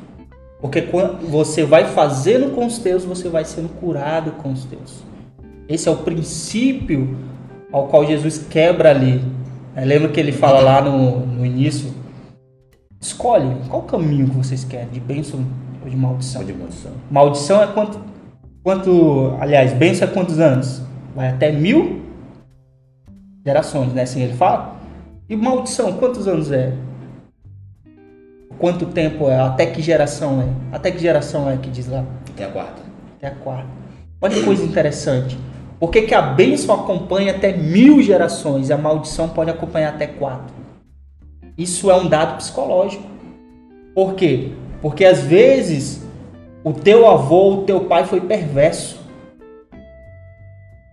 Aquele filho desse avô, desse pai perverso, ele começa a sentir toda essa herança sobre ele, de maldade, perversidade. Mas ele começa a perceber, a perceber que aquilo faz mal para a vida dele. Aquilo faz mal para a relação, faz mal para o trabalho. E ele começa a querer quebrar nos filhos, que é o que você está fazendo. Poxa, eu quero que meus filhos, meus filhos sejam diferentes, meus filhos. Olha onde o processo de cura está começando. Tá entendendo? E aí os teus filhos começam a receber um legado diferente. Eles já não recebem aquela perversidade do teu, do teu pai, o avô deles. Começa a ter uma nova relação com você, porque principalmente quando entra o evangelho, você começa a entender. E os netos vão ter a grande possibilidade, que é a tua posteridade, de entrar no caminho da bênção. E é aí seguir até mil gerações. Porque você vai quebrando esses princípios. Então você não é obrigado a repetir os padrões perversos da tua geração anterior. Isso tem que estar dado para as pessoas. Por quê? Porque a gente vê mu- muitas vezes nas igrejas pessoas argumentando: ah, mas eu não consigo amar meus filhos porque eu não fui amado.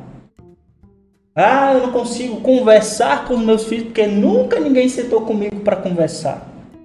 E quando que você vai aprender? Nunca. Se você não. Olha o texto que você leu. O alimento sólido vem pela prática daquilo que você vai executando. Se você não colocar em prática, nunca você quebra o ciclo, nunca você desenvolve uma nova re- relação. Então isso é um princípio dado. Entendeu? As pessoas precisam começar a entender que o caminho não é se auto-vitimar, não é justificar que eu não recebi, que eu não tive, é começar a fazer algo diferente a partir de você. né? E uma das coisas dadas, por exemplo, vou falar agora meu pessoal. Quando eu comecei a entender o evangelho, né, se eu for contar aqui o meu caminho maluco que eu tive assim na Parte minha dois. conversão, seria uma parte 2, Parte porque dois. é muita história. Vai ter. Vai É, ter. eu fui um cara que eu nunca fui assim do jeito que eu sou hoje. Era vida louca? Não, também não cheguei, não cheguei a tanto. Mas eu falo assim de equilíbrio do evangelho. Eu era um cara que no, no primeiro momento eu comecei um pouco Thiago. religioso, um Religioso. pouco religioso, um pouco ainda com as tradições, com a vertente. Depois eu passei, eu vou contar assim de uma forma resumida, entendeu? Toma, tu É, ia pro banho e tomava por- banho de calça jeans. Pus- Não, tu chegava a ser esse, esse extremo também não. Mas alguns pensamentos, Sim, algumas sim. ideias, entendeu? Eram bem institucionais, porque eu estava recebendo aquilo como instrução. Depois que eu comecei a fazer teologia, eu passei por um momento extremamente crítico, aonde eu quase desvio da fé. Eu tô fazendo, mano, eu vou parar agora. Tá entendendo?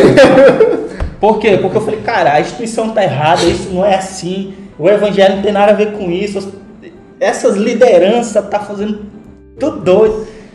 Quando você entra nesse processo crítico de tudo, você não consegue ter o ponderamento do que você pode fazer. E aí foi a terceira fase que entrou pela ação do Espírito Santo. Do chamar. Porque eu digo, se não for o Espírito Santo e essa doce ação que nos convence da verdade, do que é verdade, a gente se perde. Por isso que muita gente vira ateu, por isso que muita gente chuta o pé, não quer saber mais de instituição, porque não consegue administrar essas coisas. Entendeu? Aí eu comecei a entender. Quando eu fui sendo tomado pelo Evangelho, e aí uma vez Deus ministrou, lendo um pouco sobre provérbios, ele falou assim, olha, existem dois caminhos de sabedoria. Porque lá diz que a, a sabedoria é um princípio de temer a Deus. Temer a Deus, é. Só que depois ele conta várias histórias, né? Vários provérbios lá, você vê vários provérbios, vários conselhos. Quando você resume alguns daqueles, você vai ver dois princípios. Um, você consegue sabedoria através de bons conselhos. Dois, você consegue sabedoria através de olhar o erro dos outros. Pode ver, tá? A maioria lá dos provérbios é dado isso, como resumo. Quando você para e ouve, pai, mãe, pastor, um bom conselheiro, um bom amigo, um bom chefe, um bom líder, um bom supervisor, um bom professor, com conselhos sábios, você vai aprendendo para colocar em prática. O dois é você errar o erro dos outros. Né? Então, assim, se eu estou vendo o Joilton fazer aquilo e aquilo ali eu estou vendo que vai dar erro, ou ele errou, olha, olha o que causou para a vida dele, olha o que causou na história dele. Para que, que eu vou querer repetir aquilo? Na minha história. Só se eu for um tolo, que é o que o provérbio diz. Tolo é aquele que não escuta conselho ou é aquele que não consegue aprender com seus erros. Quando fala aprender com seus erros, é os erros também que você vê à sua volta. Sim. Tá entendendo? Então, se eu olho o que a minha família errou, os meus avós erraram, o que, que os meus pais erraram. E nisso tem que acabar. Se eu quiser. Porque o que eu acho legal do evangelho é que ele te dá a decisão. Se você quiser repetir o padrão de perversidade, você vai ser igual ao seu avô, igual aos seus pais, pode ser até pior. Os teus filhos vão poder serem piores se você ficar repetindo esse padrão e a tua geração vai ficar nessa maldição, porque você não está decidindo. Agora, quando você decide, não, vou fazer diferente. Aí acaba. Né? E outra coisa muito importante, né, para me fechar essa parte dessa fala, que eu ouvi você falando, que a tua maior preocupação é ensinar os teus filhos no caminho certo. Né? Ensinar os teus filhos a ter algo diferente, né? Isso que você estava falando, eu estava percebendo tuas angústias. O conselho é o que o Evangelho nos diz. Ensina a criança no caminho que deve andar esse caminho que deve andar é o Evangelho. Porque só o Evangelho que vai dar essa consciência de sabedoria para boas escolhas. Não é por isso, lembra quando a gente conversou lá na praça, eu falei para ti, olha, não é tu falando a tua história, como tu fez. Não, eles vão encontrar o caminho deles. Eles vão entender. Agora, o que, que vai ajudar eles a tomarem melhores decisões? Se eles tiverem a formação do Evangelho. Essa base, essa instrução, né? O que é a formação do evangelho? É ler. Eu vejo hoje que muitas famílias não têm essa prática mais de sentar com os filhos. Eu acho engraçado que a gente senta com os filhos para falar sobre fofoca do BBB. Você viu a Juliette, né? Eu acho que ela vai ser eliminada, ela vai ser a campeã. A gente senta para falar com os filhos sobre filmes, né? A gente faz qualquer coisa com os filhos, mas a gente não fala sobre a palavra, ou a gente não lê o evangelho de carreirinha, simples, Mateus, Marcos, porque lá só são princípios de sabedoria. Né? Jesus tem um princípio lá que eu acho bem legal, você está só um de vários que tem lá. Ele diz assim: olha, se você for construir uma casa e você vê que não tem material suficiente para construir terminar a obra, não comece. Isso é um princípio de sabedoria. Porque se você começar e não terminar, é mais feio do que nem começar, porque as pessoas vão parar vão passar e vão rir de você. Olha lá, começou, não teve dinheiro, não teve recurso.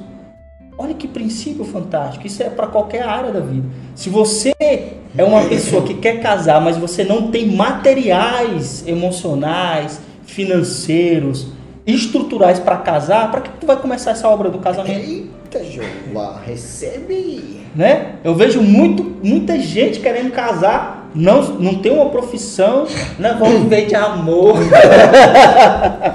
Meu filho, então você vai descobrir a roda, porque eu nunca vi um casamento viver de amor. Ah, Né? Então, assim, olha que princípio fantástico de Jesus. Se você não tem ferramentas para começar a obra, não começa, meu filho.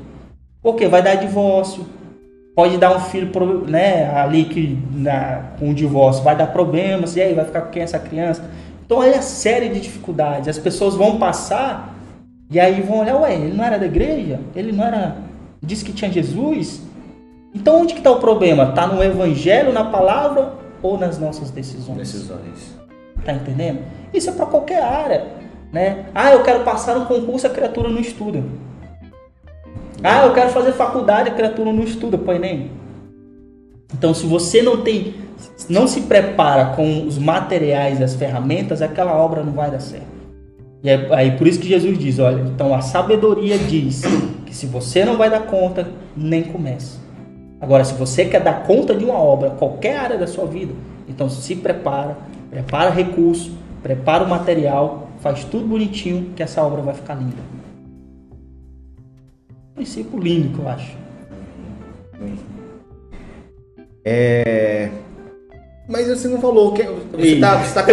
que, tá com que, que eu não falei? Não, o lance lá da, dos jovens. Você lá é um pastor auxiliar. E ah, tem tá. um, um, líder de jovens. Uh, ou você participa muito dos projetos lá da, da igreja? Ou mais dos seminários, né? Então, você segue essa é, Lá na nossa igreja, a gente passou por uma certa, tá passando por uma certa transição. Amigo né? Rafa, de, uh, o Demétrio. Demétrio, um abraço Demétrio, tá aí conosco, né? Ele colocou aqui, amigo Rafa, palavra de sabedoria. É, esse é um advogado, amigo meu, né? Quem quiser já depois aciona ele nas redes, aí tá com a causa aí, aciona ele. Então, lá na igreja a gente está passando por uma certa é, transição, né? Transição é a nível estrutural dos irmãos. Então, a gente perdeu alguns irmãos, né? A gente tinha um grupo considerável de jovens, mas com a pandemia e algumas outras questões, a gente perdeu também é, essa garotada. Por que, que a gente perdeu? Porque a gente começou a ensinar o evangelho na íntegra. Então, coisa de campanha, dessas coisas, a gente foi tirando tudo isso.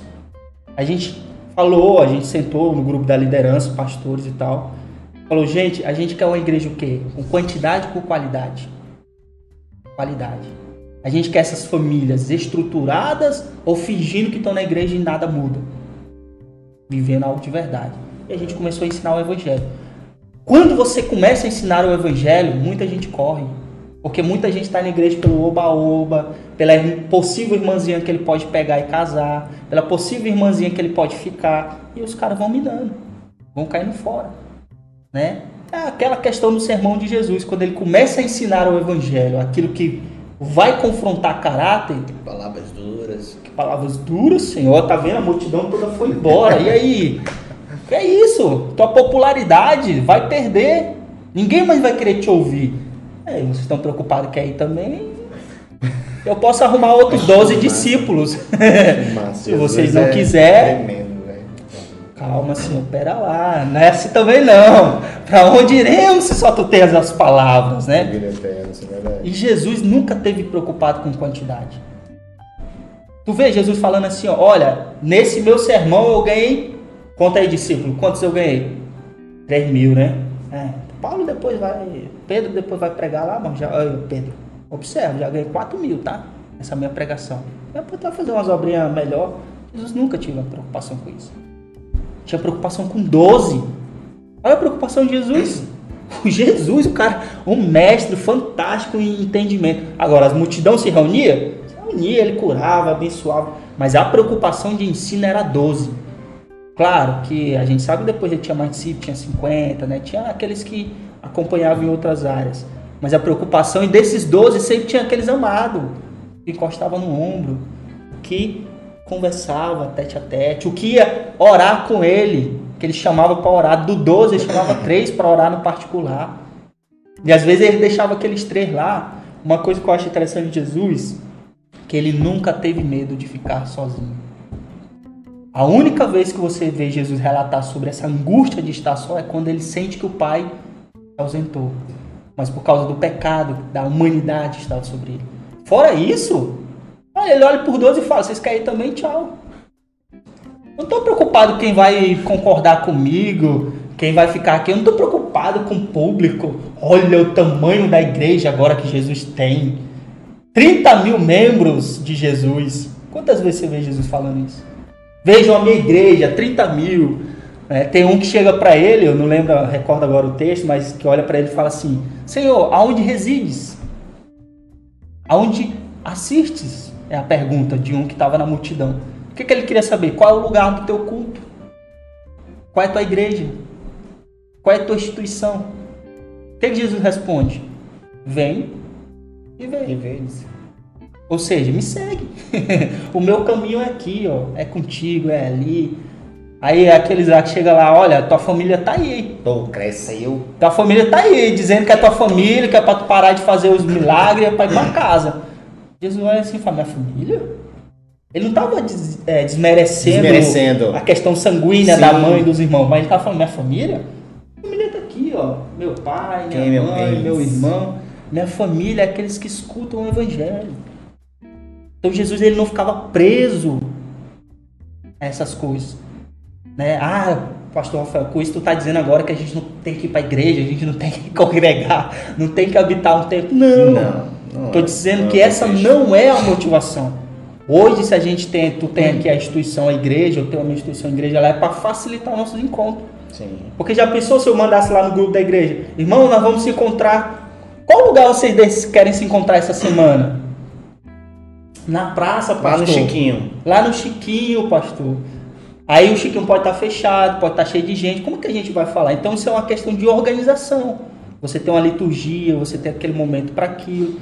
Questão de organização. Mas Jesus e o Evangelho não está preso ali. Né? E lá na igreja hoje a gente está trabalhando de novo para. É, que nem eu estava conversando contigo, que a gente estava no carro, né? A gente vai colocar o projeto das artes marciais. Porque qual é o nosso objetivo? Se aproximar da comunidade. A minha pastora sempre teve um sonho social da gente se aproximar da comunidade. Então a gente quer se aproximar da comunidade, depois se aproximar das famílias. Para ir atraindo elas, né? Então todo, todo mês a gente desenvolve um seminário de psicologia lá na igreja. A gente fala sobre ansiedade, sobre depressão, sobre todas essas questões né, que são necessárias. E nós temos esse gru- grupo, a gente montou, a gente está treinando os líderes para eles serem pessoas assim. Legal. Para aconselhar, para orientar. Mas isso é aberto para a igreja? Você- Só de vocês? Isso De é da nossa igreja. A, gente tá, a nossa preocupação esse ano é formação de liderança. Legal. Entendeu? A gente está preocupado com, com os irmãos que querem ir, com os que estão meio assim, com os que estão em dúvida se querem Jesus ou não. A gente Não, eu quer digo, o seminário vocês abrem para fora? Tipo, É, o seminário Pode- em geral a, pode- a gente abre. Pode, Determina uma certa quantidade Claro, devido né? ainda à pandemia, Sim. né? Mas esse último agora a gente estava em média umas 27 pessoas, né? Muitos convidados, né? As palestrantes, enfim. A gente abre. Tem gente que quer ir lá, é líder, né? Quer conhecer mais sobre a temática, a gente abre. É só mandar zap e a gente eu, eu, né, eu- conversa é, direitinho, né? Eu pensei nisso. Esse, esse domingo, esse domingo não, esse mês, nós já estamos em junho, a gente vai falar sobre relacionamentos familiares, tóxicos, abusivos, é, a nível conjugal. Como é o mês do namorado, nós vamos falar esse nível, né? Legal, cara. Então nós vamos trabalhar isso. Então a gente está trabalhando isso, a identidade dos nossos líderes, a identidade da nossa igreja, e a gente está forjando a nossa liderança. Sem preocupação se a gente está com 10, com 20, com 15, preocupação nenhuma. Entendeu? A gente está preocupado com a qualidade dessas pessoas que estão lá. Que massa. E, e é...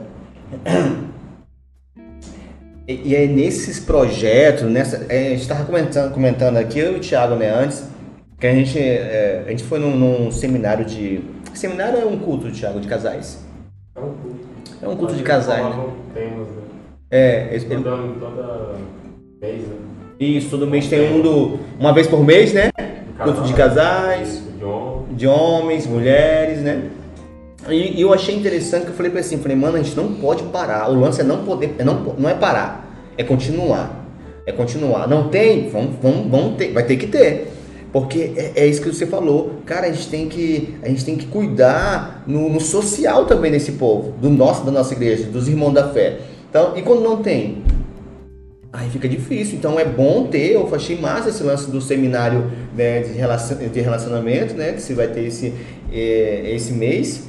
E, e tem, né, sempre que você falou, né? e out- em outros temas. E a gente foi também no, nesse de casais, foi maravilhoso, cara. Fui do, de homens. Foi de homens que eu fui também, Tiago? Fui, né, de homens e no de casais numa igreja aí, eu achei massa, muito massa. Eu falei, Tiago, vamos ter que fazer isso na nossa igreja, cara. Tem que ter isso, né? Tem que ter isso na nossa igreja. Porque a gente tem que cuidar dos nossos aqui também. Sim, Né? O trabalho da igreja não, não é só o, no espiritual, mas é o social. social. É o social, tem que ter, cara. São informações que são importantes. que né? são importantes, porque assim, ah, a gente fala de Jesus, beleza, mas a gente tem que também cuidar do- do- dos nossos casais, né, dos nossos jovens. É óbvio que alguns vão, vão, vão é, espanar, cuspir e vazar, né? Mas tem uns que vão falar assim, pô, eu quero, tá tendo, É, pô, tá tá tendo. Vai lá, tá tendo. É cinco, mas tá tendo. Todo mês tem isso aqui, é, tal dia, o pastor avisa, né? Como tem a- as células, dia de quarta-feira, é, hoje. Dia de quarta-feira ele tem a célula, pastor online, que nossa igreja, às vezes, algumas abriram, né, para fazer presencial. Mas ele tá na online lá. Então toda quarta-feira tem, né? Toda. em várias, vários, vários dias. semanal também. Hã? As irmãs oram semanalmente aqui também. Ah, tem as irmãs que olham aqui semanalmente. Mas nunca pararam. né? Nunca pararam, tem sempre que é, na, na oração e, e bem, bem lembrado, falando sobre isso, é, joga aqui na tela aqui, Thiago. É, Quinta-feira tem a nossa tem a nossa oração com os jovens, sabe? Vou até aqui ver se eu consigo colocar, colocar na, na telinha ali. É, poxa, eu nem tenho, eu mandei pra ti, Thiago. Mas no particular ou foi no, no, no, no, grupo? Você sabe? Deixa eu ver aqui pra. Só pra lançar aqui. Cadê? Não, não joguei no grupo não, mano. Joguei no grupo não. Ou então foi status. Continue aí. Pera aí, é só pra me achar aqui. É, sobre esse lance de não parar, a gente não parar, a gente continuar. O lance do podcast, até de falar sobre isso, é, foi esse lance do fazer vídeos, né? A gente, e o Thiago, não, vamos fazer, mano, e tal, vamos colocar um cenário aí pra gente fazer. Aí o podcast, só que ele falou assim, mano, já tava na hora, porque o podcast é, é antigo já, né? Já faz tempo. Só que o podcast era mais. no- só era áudio, né? É, em só outras era plataforma, áudio, plataforma isso. então É. era áudio. Aí, Spotify e era isso. só áudio. Aí lançaram, vamos, vamos gravar. Eu falei, então vamos gravar, mano. Aí, eu- aí ele falou, então eu agradeço a Deus pela vida do Thiago, que ele vem, cara, né, na, na gente, fala, traz as coisas dele para poder fazer. É, né, a gente caralho. utiliza aqui na nossa igreja, né? O pastor autorizou. E tá indo. E graças a Deus, cada encontro, pastor, é um momento. Eu fico, eu fico assim, meu Deus, terça-feira, terça-feira. É Aí o Thiago, mano, eu tô podre, né? mais novo, mano. Eu tô podre, mais novo. Porque, ó, o Thiago chega às 7 horas, pô, 7 e 10, às vezes, vai buscar a esposa e tal, aí às vezes ele nem toma banho, né? Por isso que ele fica lá por trás. ele fica lá por trás. Não entrega, são os bastidores. É os bastidores, hein? Mas-. É, vai ter, vai ter a sala, sei lá, a sala off. E, mas ele vem com todo, sabe? E, e, e cada semana, cada bate-papo é revigorante pra mim. E óbvio que vem pra ele também, né? E pra quem assiste. Pra quem assiste. Com né? certeza, mas eu, tô- eu falo de mim porque é desde o primeiro, mano. Desde antes, a gente fez aqui uma.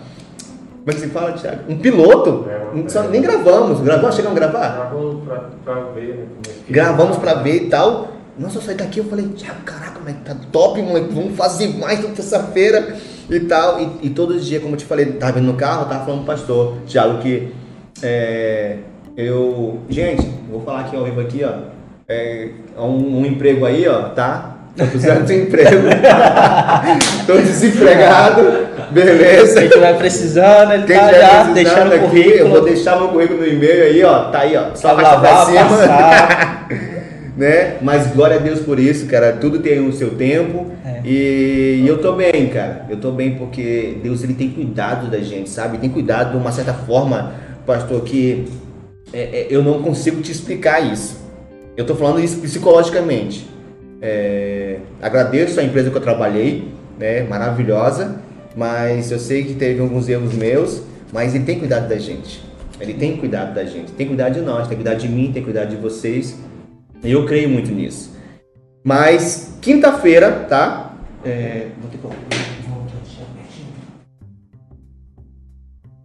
Tá. Pegou? Na feira. Tá feio, Thiago? Mas eu vou lançar depois. Eu vou lançar no Instagram, tá? É, da Rede Ruá, oração de rede, da, da Rede Ruá, a quinta-feira, aqui na mesma na igreja, tá? Às 19h30. Então, a gente entende que a oração, ela é a base de tudo, cara. Ela é um começo, sabe? Fundamental. É fundamental na nossa vida. Não é só, como a gente fala, é tudo é um, é uma, é um complemento. Mas, mano, eu, quando você entende e aprende, a oração, ela te, ela te dá um refrigério. Quando eu- alguém falava assim, ó, Ixi, eu orei, aí Deus me deu um refrigério. Eu falei, e tu tava quente, é? Na minha cabeça, sabe? Como que é esse refrigério? É. Mano, é, é- a experiência é quando você começa a praticar, né? velho. Quando começa a praticar, cara, vê um refrigério e fala, eita, caraca, eu vou dormir agora. Vou dormir aqui. Então, quinta-feira, às 19h30, tá bom? É, qualquer coisa, manda mensagem pra gente, tá bom? Tem a Jennifer, né, a Letícia Gama, e pode ser pra mim também. Ah, eu não consigo ir, Joilton. Me liga, mano. Manda aí um zap, manda o Pix, eu vou buscar você. Não, manda o Pix não. Mas eu, Nesse contexto eu preciso o Pix. mas eu vou buscar vocês sim, tá? Eu vou, eu vou buscar, vocês sabem que eu vou buscar, tá bom? Que é essencial a, a oração. E quem estava falando mesmo? Agora no finalzinho, antes da oração, que eu falei que ia falar sobre. Eu nem lembro. Mas tá. Nós tínhamos finalizado sobre essa importância dos seminários, dos eventos. Isso, isso. A gente tá falando sobre ó, o que a igreja estava fazendo e Isso, tal, né? Projeto social. Os projetos sociais, Social. então ele, ele é essencial pra gente, então isso é maravilhoso, cara. E eu quero, quando você fizer isso, da, se eu tiver disponível também, né? Eu vou ver na minha agenda aqui. Não, eu mando Aí- pra você. Hã? eu mando pra você. Aí você manda pra mim que eu vou botar na minha agenda pra poder ir também, que eu gosto, sabe? Eu me amarro nisso. É um lance do aprender, sabe? Quando você, eu, tô, eu tenho, a gente tá com sede de aprender, é maravilhoso, É. velho. Né? É maravilhoso. Então tudo que envolve família, relacionamento, evangelho, eu quero estar, eu quero estar inserido, entendeu? Eu quero estar inserido. Eu gosto de fazer isso. Não é por, por obrigação, não é um fardo. Eu acho bonitinho a minha filha nessa conversa, ela falou bem assim, pai, eu sei que você dá a vida pela célula. Eu achei bonitinho ela. Dá a vida pela célula, pela igreja. Me deu vontade né, de abraçar ela ali e tal. E ela, e ela falou isso, né? Mas é, acho que nem foi, não sei que tinha um contexto. Ah tá, não sei se qual foi o contexto dessa conversa, mas ela falou isso, sabe? Que você dá a vida pela célula e tal. E eu achei que dizer porque é, eu estava sobrecarregado né, em tudo, tanto é, com a minha família, tanto com a igreja, tanto com o trabalho e tanto comigo mesmo, porque a gente tem isso entre eu e eu, entre você e você, né? Não sei, eu tenho muito isso, mas eu tento administrar isso na minha vida. E, e, é, e eu, cara, essas conversas é maravilhosa, velho, é demais. Mas, é, pois é, a gente estava falando sobre isso, sobre a- os, a- os projetos dentro da igreja. Você falou que teve uma mudança, né? tá tendo uma mudança de quê? De, de, de- lá na sua igreja? Você falou assim, não, tá tendo umas mudanças. É, a transição. né? Transição. Transição para essa questão do ensino, né? Ah, sim, sim, sim. E é engraçado, né? A gente tava falando pro Thiago, foi Thiago, a gente tem que pregar o evangelho, né? É, Isso a palavra de Deus fala de tempo e fora de tempo, no tempo e fora de tempo. E eu sei que tem as. a- como é que se diz? Tem o jeito de, de convidar o, o- os jovens a ir para a igreja. O que, que tu acha? Vamos pintar aqui de preto a igreja para o povo vir? Vamos colocar umas luzes? Só que eu entendi que não é mais assim, velho. Não tem isso, eu não tenho isso. Mas se for possível algumas coisas a gente colocar, é óbvio, para poder fazer uma temática, a gente vai fazer. Mas é, a gente cria, a gente é, entra numa maturidade num certo tempo que, cara, a palavra ela, ela, me, ela me instiga hoje. Eu falei pro pastor, a gente teve um culto, a gente tem um culto de às vezes uma hora, uma e dez, pela questão do horário, né? Pela questão da. Eu acho que tem isso, né, mano? Cada pandemia. Cada pandemia. É, o culto reduziu o nosso aqui. Só que eu falei assim, pastor, cara, tem gente que. ah, Eu, assisto às vezes pregações de duas horas. Né, online, eu assisto pregações de duas horas. E pra mim é tranquilo. Eu sei também que tem pessoas que não conseguem fazer isso, como você falou. Às vezes, tu tá aqui. Não, é. Opa! Você falou A o quê? Você falou é, o quê? Como é que é? tá- Sobre suicídio? Opa, tá mim. Mas é, a gente tem que pregar o evangelho. A gente tem que. Vai colocar na, na, na, no- na parede preta, ou azul ou branca, a gente tem que pregar o evangelho. é o evangelho. O evan- o evangelho tem que É, ser pregado. é o significativo, né? Aquilo que eu tava falando. Você vê que Jesus nunca se preocupou com o cenário. Sim. Ele nunca preocupou. Pô, é. Eu falava. nós estamos chegando na praia. Pessoal, fica à vontade aí. Então, eu queria falar pra vocês hoje sobre isso e isso. Às vezes era na praia, No barco, vamos, No vamos passar um pouquinho aqui. Aí ficou lá o povo. no deserto. No deserto. Pessoal com fome, ó. Tem quando aí, põe os peixinhos. Beleza, vamos multiplicar esse negócio aí. Vamos pegar esses a caras mamita do aí, garoto ali. eles ficaram um tempão aí me escutando, né? E pela experiência, aí 12 anos, né? Desde que eu sou da igreja. Então, daí mais de 10 anos, né?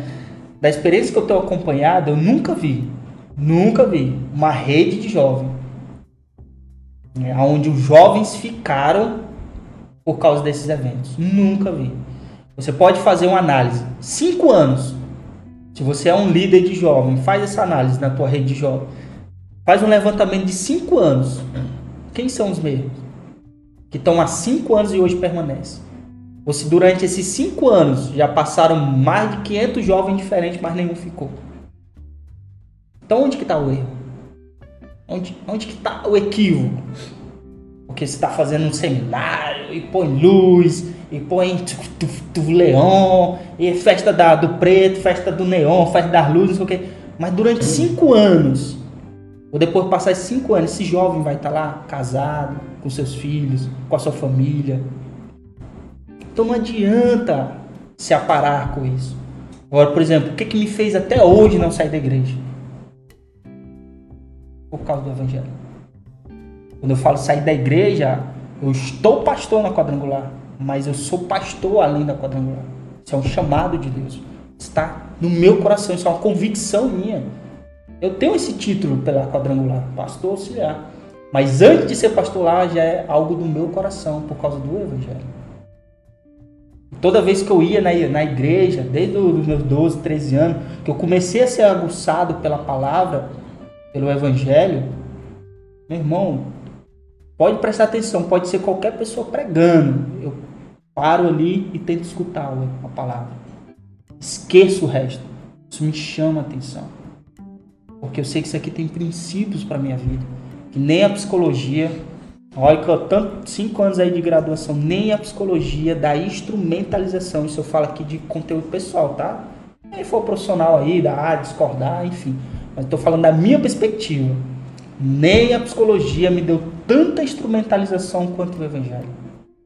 Nenhuma outra formação profissional que eu já fiz, nenhuma outra coisa me dá tanta firmeza, fundamentação para aguentar qualquer arroxo que eu já passei na minha vida o Evangelho.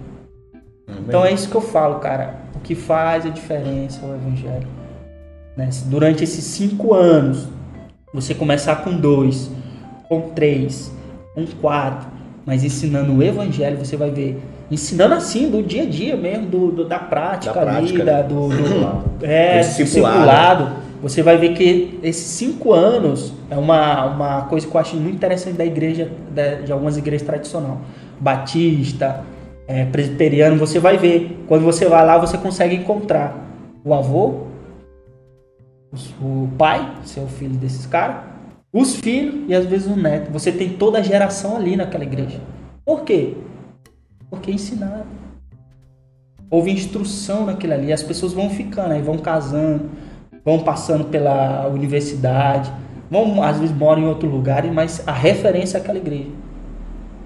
Tá entendendo? Porque você investiu naquela pessoa ali e aquela pessoa foi, investir no restante da sua descendência. Entendeu? É muito melhor, por isso que eu falo. É a mesma questão que eu falei sobre os pais. É melhor ter qualidade do que quantidade. Né? Quanto você tem, o tempo que você tem. Ah, não, não, não, mas a qualidade daquilo. Se você tiver qualidade, às vezes você pode ter uma grande quantidade. Pode ser resultado da qualidade. Normal. Sim. Eu tô, eu tô lendo, li um livro, né, agora, terminei, é bem fininho, é O Avivamento de Gales. Que tem o Avivamento de Gales e o Avivamento da Rua Azusa. né? Eu vou começar a ler amanhã, hoje, esse da Rua Azusa. Mas aí, nesse ponto é, do lance do avivamento. Cara, tem um, tem um avivamento que, que é para é, é pra, era para ter já para estar na vida de cada um de nós, esse avivamento.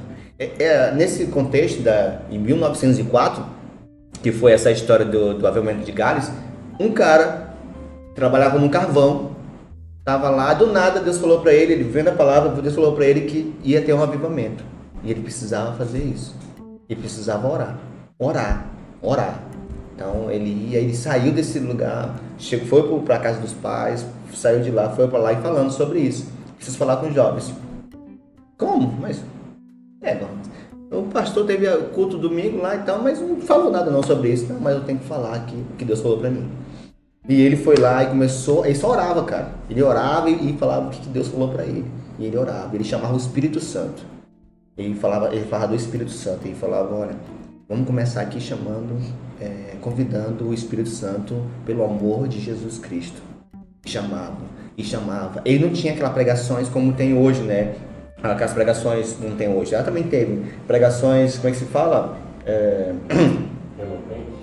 Eloquentes ou as pregações mesmo de lá. Não, de, de ir lá falar assim, ó, vamos fazer aqui, vamos ler e tal. Não, é, a pregações era, era essa.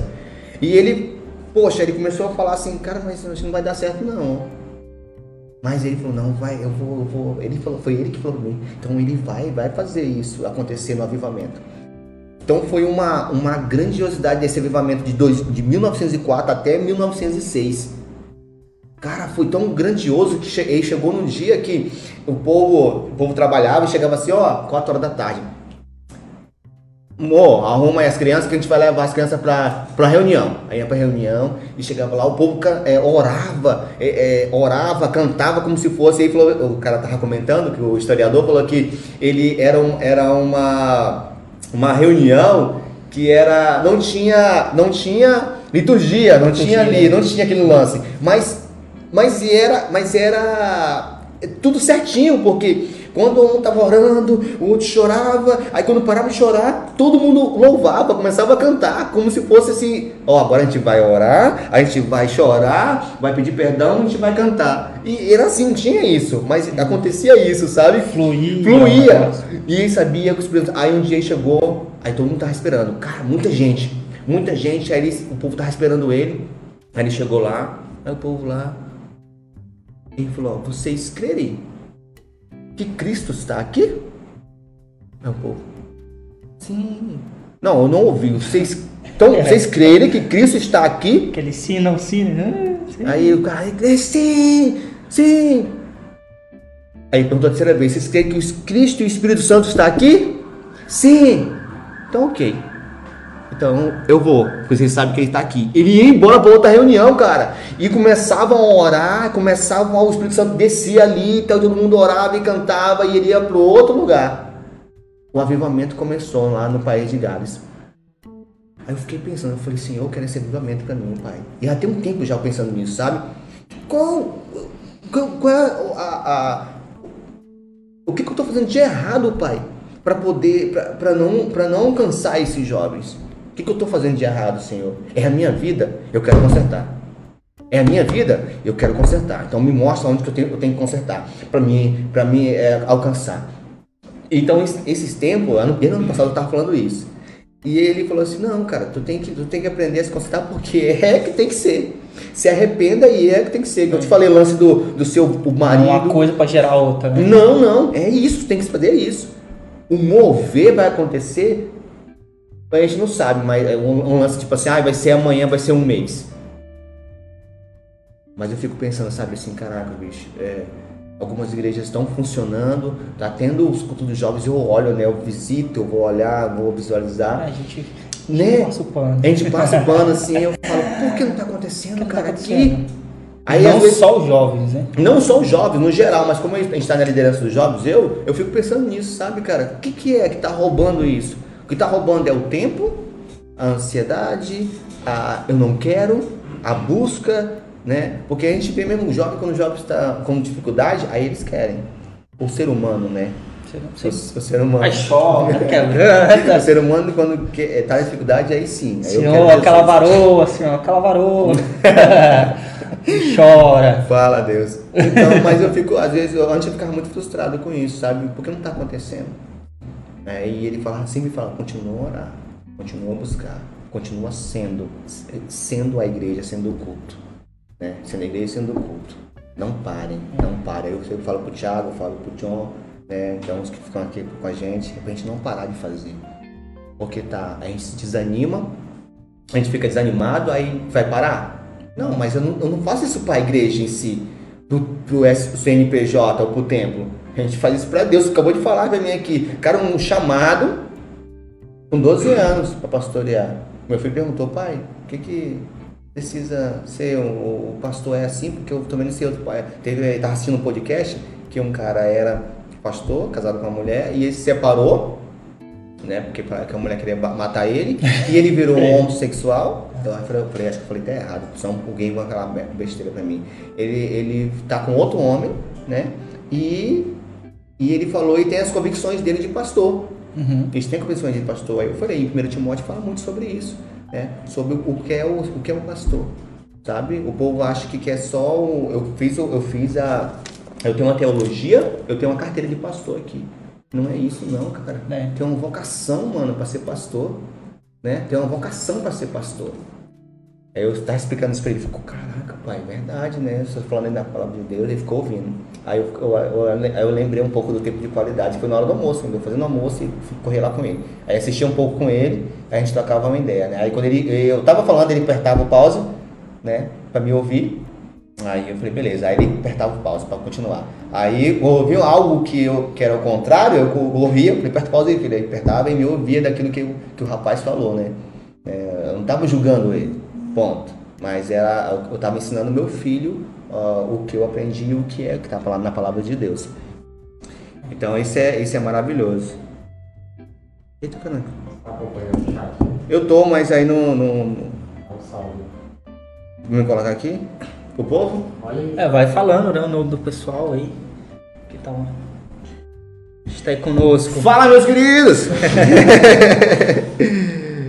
é, cara, quero mandar aqui um abraço pra você, pastor Rafael Albuquerque, nosso parceiro aí, Jéssica, Jéssica Souza. Jéssica Souza é sua noiva, não é?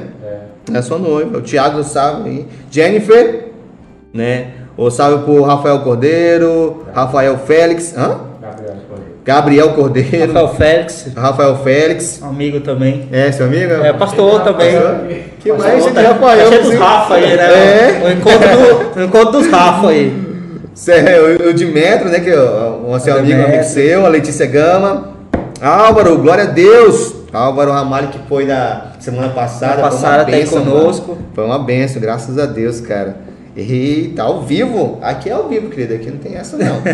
Gravado só depois da quando acabar aqui. Acabar vai ficar gravado. Aí vai ficar gravado. Mas. É, quanto tempo já que a gente tem? Caraca, moleque! Já são 10 e cravar duas aí. Mas, ei, é, o Thiago falou uma coisa bem legal, interessante. Vai ter, para algumas pessoas, tem a nossa. Tem o segundo. Como a gente fala, Thiago?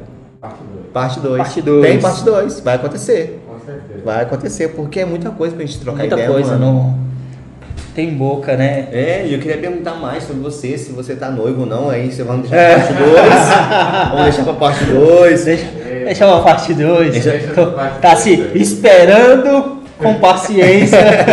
Continua, aí os três pontinhos. É. É.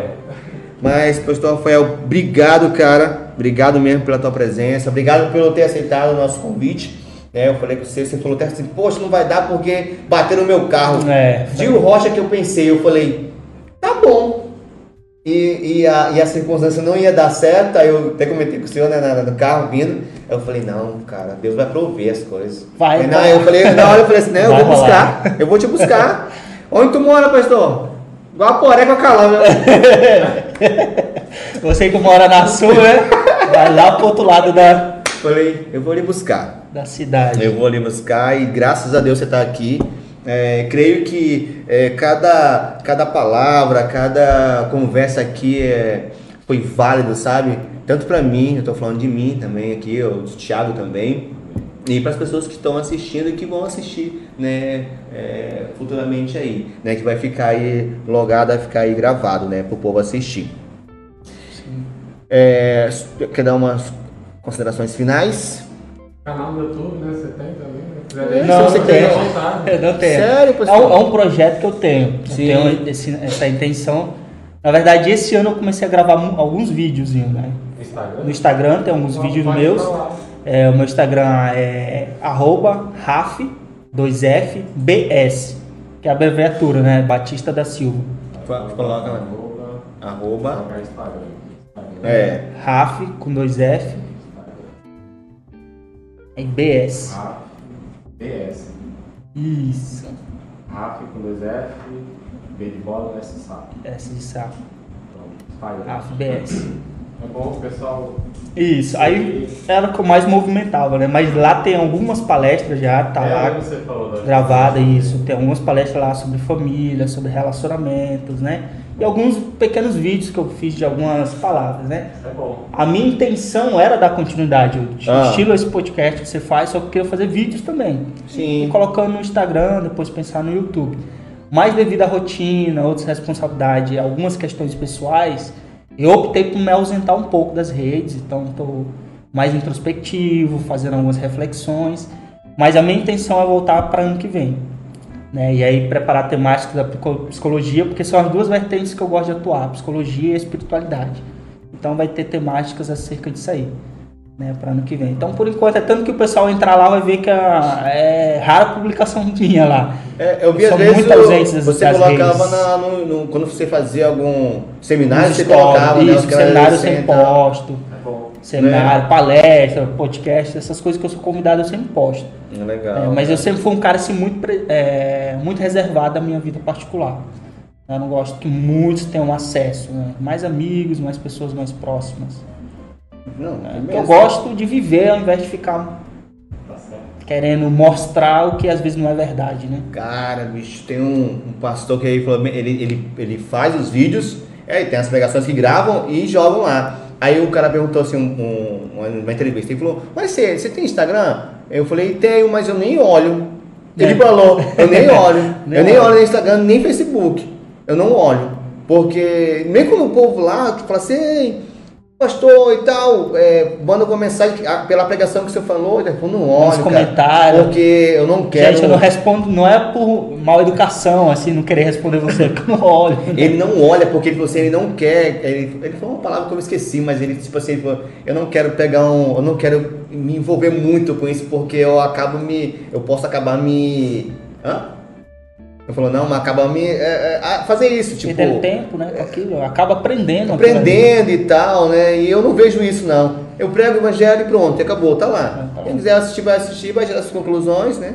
E só. Eu acho interessante isso, cara, porque muitos, muitos do- dos pregadores hoje, pastores, quando querem gravar, eles ficam lá mesmo, né? Eu já fiz isso no começo, cara. Ei, cara, quantos Deus like deu aí? Pera. É, fica se Né? faltando com isso. É, né? ah, poxa, cara, só deu isso só e tal. Nossa, a pregação foi top e tal. É, e fica lá. Aí, ative o sininho, compartilha para todas as suas redes. É, não é que é errado, vezes, é, não é que é errado. Às vezes é mas bom porque aquilo ali vai abençoar outras pessoas. Vai abençoar, isso mesmo. Vai abençoar. É... Mas a motivação não pode ser essa, né? Então, ó, mas o seminário aí você me avisa, Beleza. tá? Eu quero ir mesmo. Não sei se eu não estiver disponível, eu aqui na minha agenda aqui, porque eu tenho até dezembro. Domingo de manhã. Domingo de manhã. Domingo de manhã? Domingo de manhã. Você não Ao sabe brincar, não? indica, Ao que tudo indica, porque geralmente a gente faz no último, no último domingo do mês. Então vai ser no dia 27.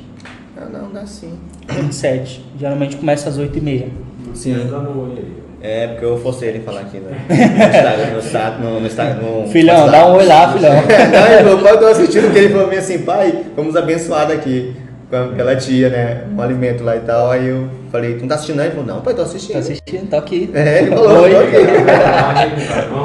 Tá assistindo mesmo. É, aí eu falei, eu vou ver se tá assistindo mesmo. Ô, ô Luquinhas, compartilha essa benção aí depois. Mas um, um abraço, um beijo pro meu filho, pra minha filha, né? Quem tem. Quem...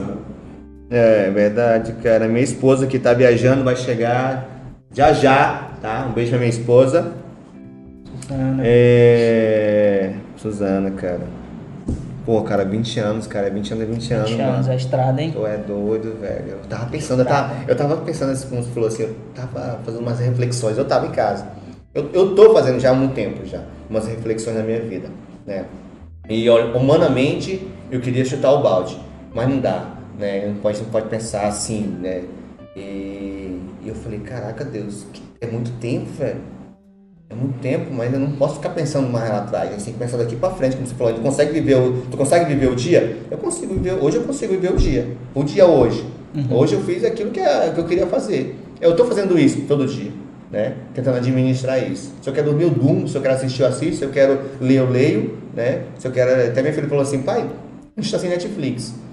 E o que, que, você tá, que, que você assiste lá na televisão, lá na, no seu quarto? Aí eu falei, eu assisto. O que, que, eu gosto, o que, que o pai gosta de fazer? Ela, assistir YouTube? Eu falei, é.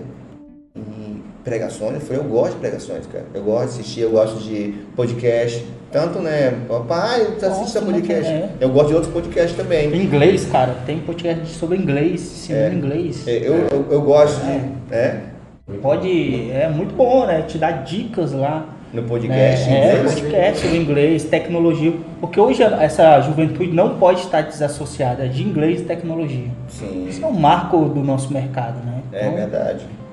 se você for tendo noções mínimas, até a nossa profissão. né? A pessoa te convida para dar uma palestra nos Estados Unidos. Não sabe falar nem bom dia. What? É, aí, ó, né? Ah, Aí. garota, aqui. Eu tenho uma irmã, ela é poliglota. Poliglota é, é quando é dois ou três? Várias. Várias. Não. Pode várias. É, Então é biligólita. Tô procrastinando, é eu, é eu, é eu, Sim. tá? Porque se eu falar pra ela assim, ó, mana, vamos. é Sexta. E ela, Manda bala. ela manda bala, ela é demais. Então, obrigado. Vai ter parte 2. Parte 2, continua. Se liga, vai ter será, parte- será que vai ter já o resultado final do, do relacionamento? Não. Pastor, você tá noivo ou não? Então, tá orando? Três pontos. Tá no corte? Três pontinhos. tá fazendo corte? Mas, é, eu, eu- eu- eu lembrei agora. Com uma. Deixa uma mensagem aí pros jovens de hoje, ou, né? Pros jovens de hoje. Uma mensagem aí que. Ah, eu- a mensagem que eu posso deixar é uma mensagem que para mim é significativa. Eu acho que eu lembro né, que uma macho não, é a certeza no meu coração. Quando eu fui chamado por Deus, eu tinha muita dificuldade de ausência de pai, ausência de relacionamento familiar, enfim. E aí uma das coisas que cravou no meu coração foi quando Deus disse que Ele era o meu pai. Aleluia. Cara, essa certeza que ele brota em nós, que ele é o nosso pai, isso é a certeza que crava em nós identidade. Aonde não importa o que aconteça na tua vida, se você tiver essa palavra, essa palavra te dá certeza para a existência. Amém. Claro, é a solução para tudo? Negativo. Isso me ausentou de passar por angústias, conflitos, aflições, como o próprio Jesus diz dessa era? Nem um pouco. Todo dia eu passo, cada vez vem pior, cada vez vem maior. Mas a certeza que eu tenho é que todas elas eu vou passar porque o meu Pai está comigo. Amém, Jesus. Porque Deus está comigo. E cara, mergulha no Evangelho. Aí você fala assim, ah, eu não gosto de ler. Para de bobagem, às vezes tu fica lendo lá um monte de coisa no Instagram. Eita, fulano se divorciou de fulano. Aí tu vai ler toda a reportagem lá. Então tira um tempo para ler provérbios, salmos, ler o Evangelho, as instruções de Jesus, Paulo. Quantas cartas Paulo tem de, de instrução? Isso vai te dar conhecimento para você, sobre você. Isso vai dar base para tua família, base, base para os teus filhos. Isso vai até te ajudar em escolher profissão, escolher o que você quer. Isso vai te norteando para a identidade. né? Então hoje eu leio o evangelho, não é porque eu sou pastor, não é porque eu vou pregar, eu leio porque isso me dá estrutura, base para minha vida. A esperança, né? cara? Esperança. Toda vez que me vem uma angústia, aí eu lembro de uma mensagem. Eu- eu- É, isso acontece comigo. Eu lembro de um texto. Nossa. E isso vai dando calma, tranquilidade, porque a palavra de Jesus ela é sim suficiente. Quando você entende, quando você deixa a simplicidade. Tem gente que fala assim: "Ah, mas é tão difícil a Bíblia". Sei lá, uns contextos meio doidos, umas paradas meio estranhas lá, cara, é simples. Principalmente o evangelho. Tudo que está escrito ali é a gente quem feita, né? É, a gente quem feita. Não, porque Paulo acho que ele quis dizer isso. A gente fala, quis. Não, cara, ele disse o que está dito. É, foi dado, é simples. Claro que você vai ter que ver, às vezes, um contexto, né? vai ter que ver um pouco do tempo, mas o resto é tudo simples. Entendeu? E se você tiver oportunidade, é, tenta se conectar consigo. Isso faz muita diferença. O que, que eu estou dizendo? Que às vezes você está muito conectado com o mundo virtual, com as pessoas, mas você parou para fazer uma reflexão sobre você? Quem é você? Você se conhece? Você sabe os seus sonhos, os seus planos. Se você tiver a oportunidade de fazer uma psicoterapia, é fundamental para te orientar. É, a gente tem aí a, na esfera pública, você pode procurar recursos, tem profissionais que cobram preços acessíveis, isso faz uma diferença danada também. A pessoa se autoconhecer. Se autoconhecer, né? É fantástico. Eu mesmo já passei por várias sessões, até por causa da minha profissão, é indicado que a gente faça sempre, né? E você vê que faz uma diferença. E aí o evangelho associado a esse autoconhecimento, meu irmão, você, ó, você alcança voos altos. E aí não é, para fechar a fala, uma, única, uma última administração que eu levei na igreja, eu falei que é, lugar, de, é, lugar de destaque não é mais importante do lugar de excelência. Tem muita gente que busca destaque. E tem. Mas isso não significa que tem excelência. É diferente. O cara pode ser bem sucedido, pode ter o melhor emprego, o melhor carro do ano, a melhor casa para morar, mas às vezes tem uma família desequilibrada, uma família desestruturada, filhos que odeiam ele, esposa que não, não suporta olhar para a cara do cara. Então isso não é, não é ter excelência. E às vezes você pode não ter nada daquilo que o mercado diz que você tem como sucesso. Mas se você tiver uma família que você ama e ela te ama de volta, a nível conjugal, e os teus filhos te respeitam, te honram, olham para você e falam: esse é um referencial de pai, esse é um referencial de família, você tem um lugar de excelência na sua casa. Amém. Sem ter recurso nenhum financeiro. Então isso faz a diferença também. Amém, amém. Caraca, velho. Fica aquele silêncio. Vamos lá né? pro 2, cara. Parte 2 lá. Parte 3 logo. Parte logo 3, mano. Caraca, velho. É, galera, obrigado mesmo pela presença de vocês. É, que Deus possa abençoar a vida de cada um que assistiu e que vai assistir aqui, tá? É, para terminar aqui, eu queria fazer uma oração, tá bom? É, Senhor nosso Deus, Pai eterno, muito obrigado, obrigado pela tua graça e bondade, Senhor Jesus.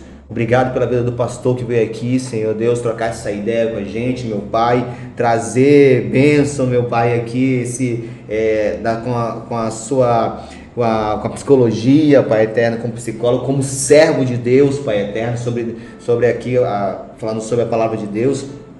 Obrigado, Senhor Jesus, pelas pessoas que estão assistindo e que vão assistir, Pai Eterno. Que Senhor possa derramar, meu Pai, Teu Espírito Santo sobre a vida deles, Senhor Deus. E que possamos continuar, meu Pai, com fé e esperança em Teu nome e na esperança que o Senhor vai voltar, meu Pai, e resgatar a Tua igreja. Que possamos ter essa fé né, sobre Cristo Jesus. É isso que eu te peço em nome do Senhor Jesus. Amém. Amém. Obrigado, galera. Rede Ruá, quinta-feira, nossa oração. E sábado tem a nossa célula, tá bom? Tô sentindo falta do povo aí é, na nossa célula. E eu preciso que vocês me mandem mensagem, cara, tá? Dá um oi, dá um salve, né? Dá um oi, dá um salve, tá bom? Brigadão, fica com Deus e até terça-feira que vem.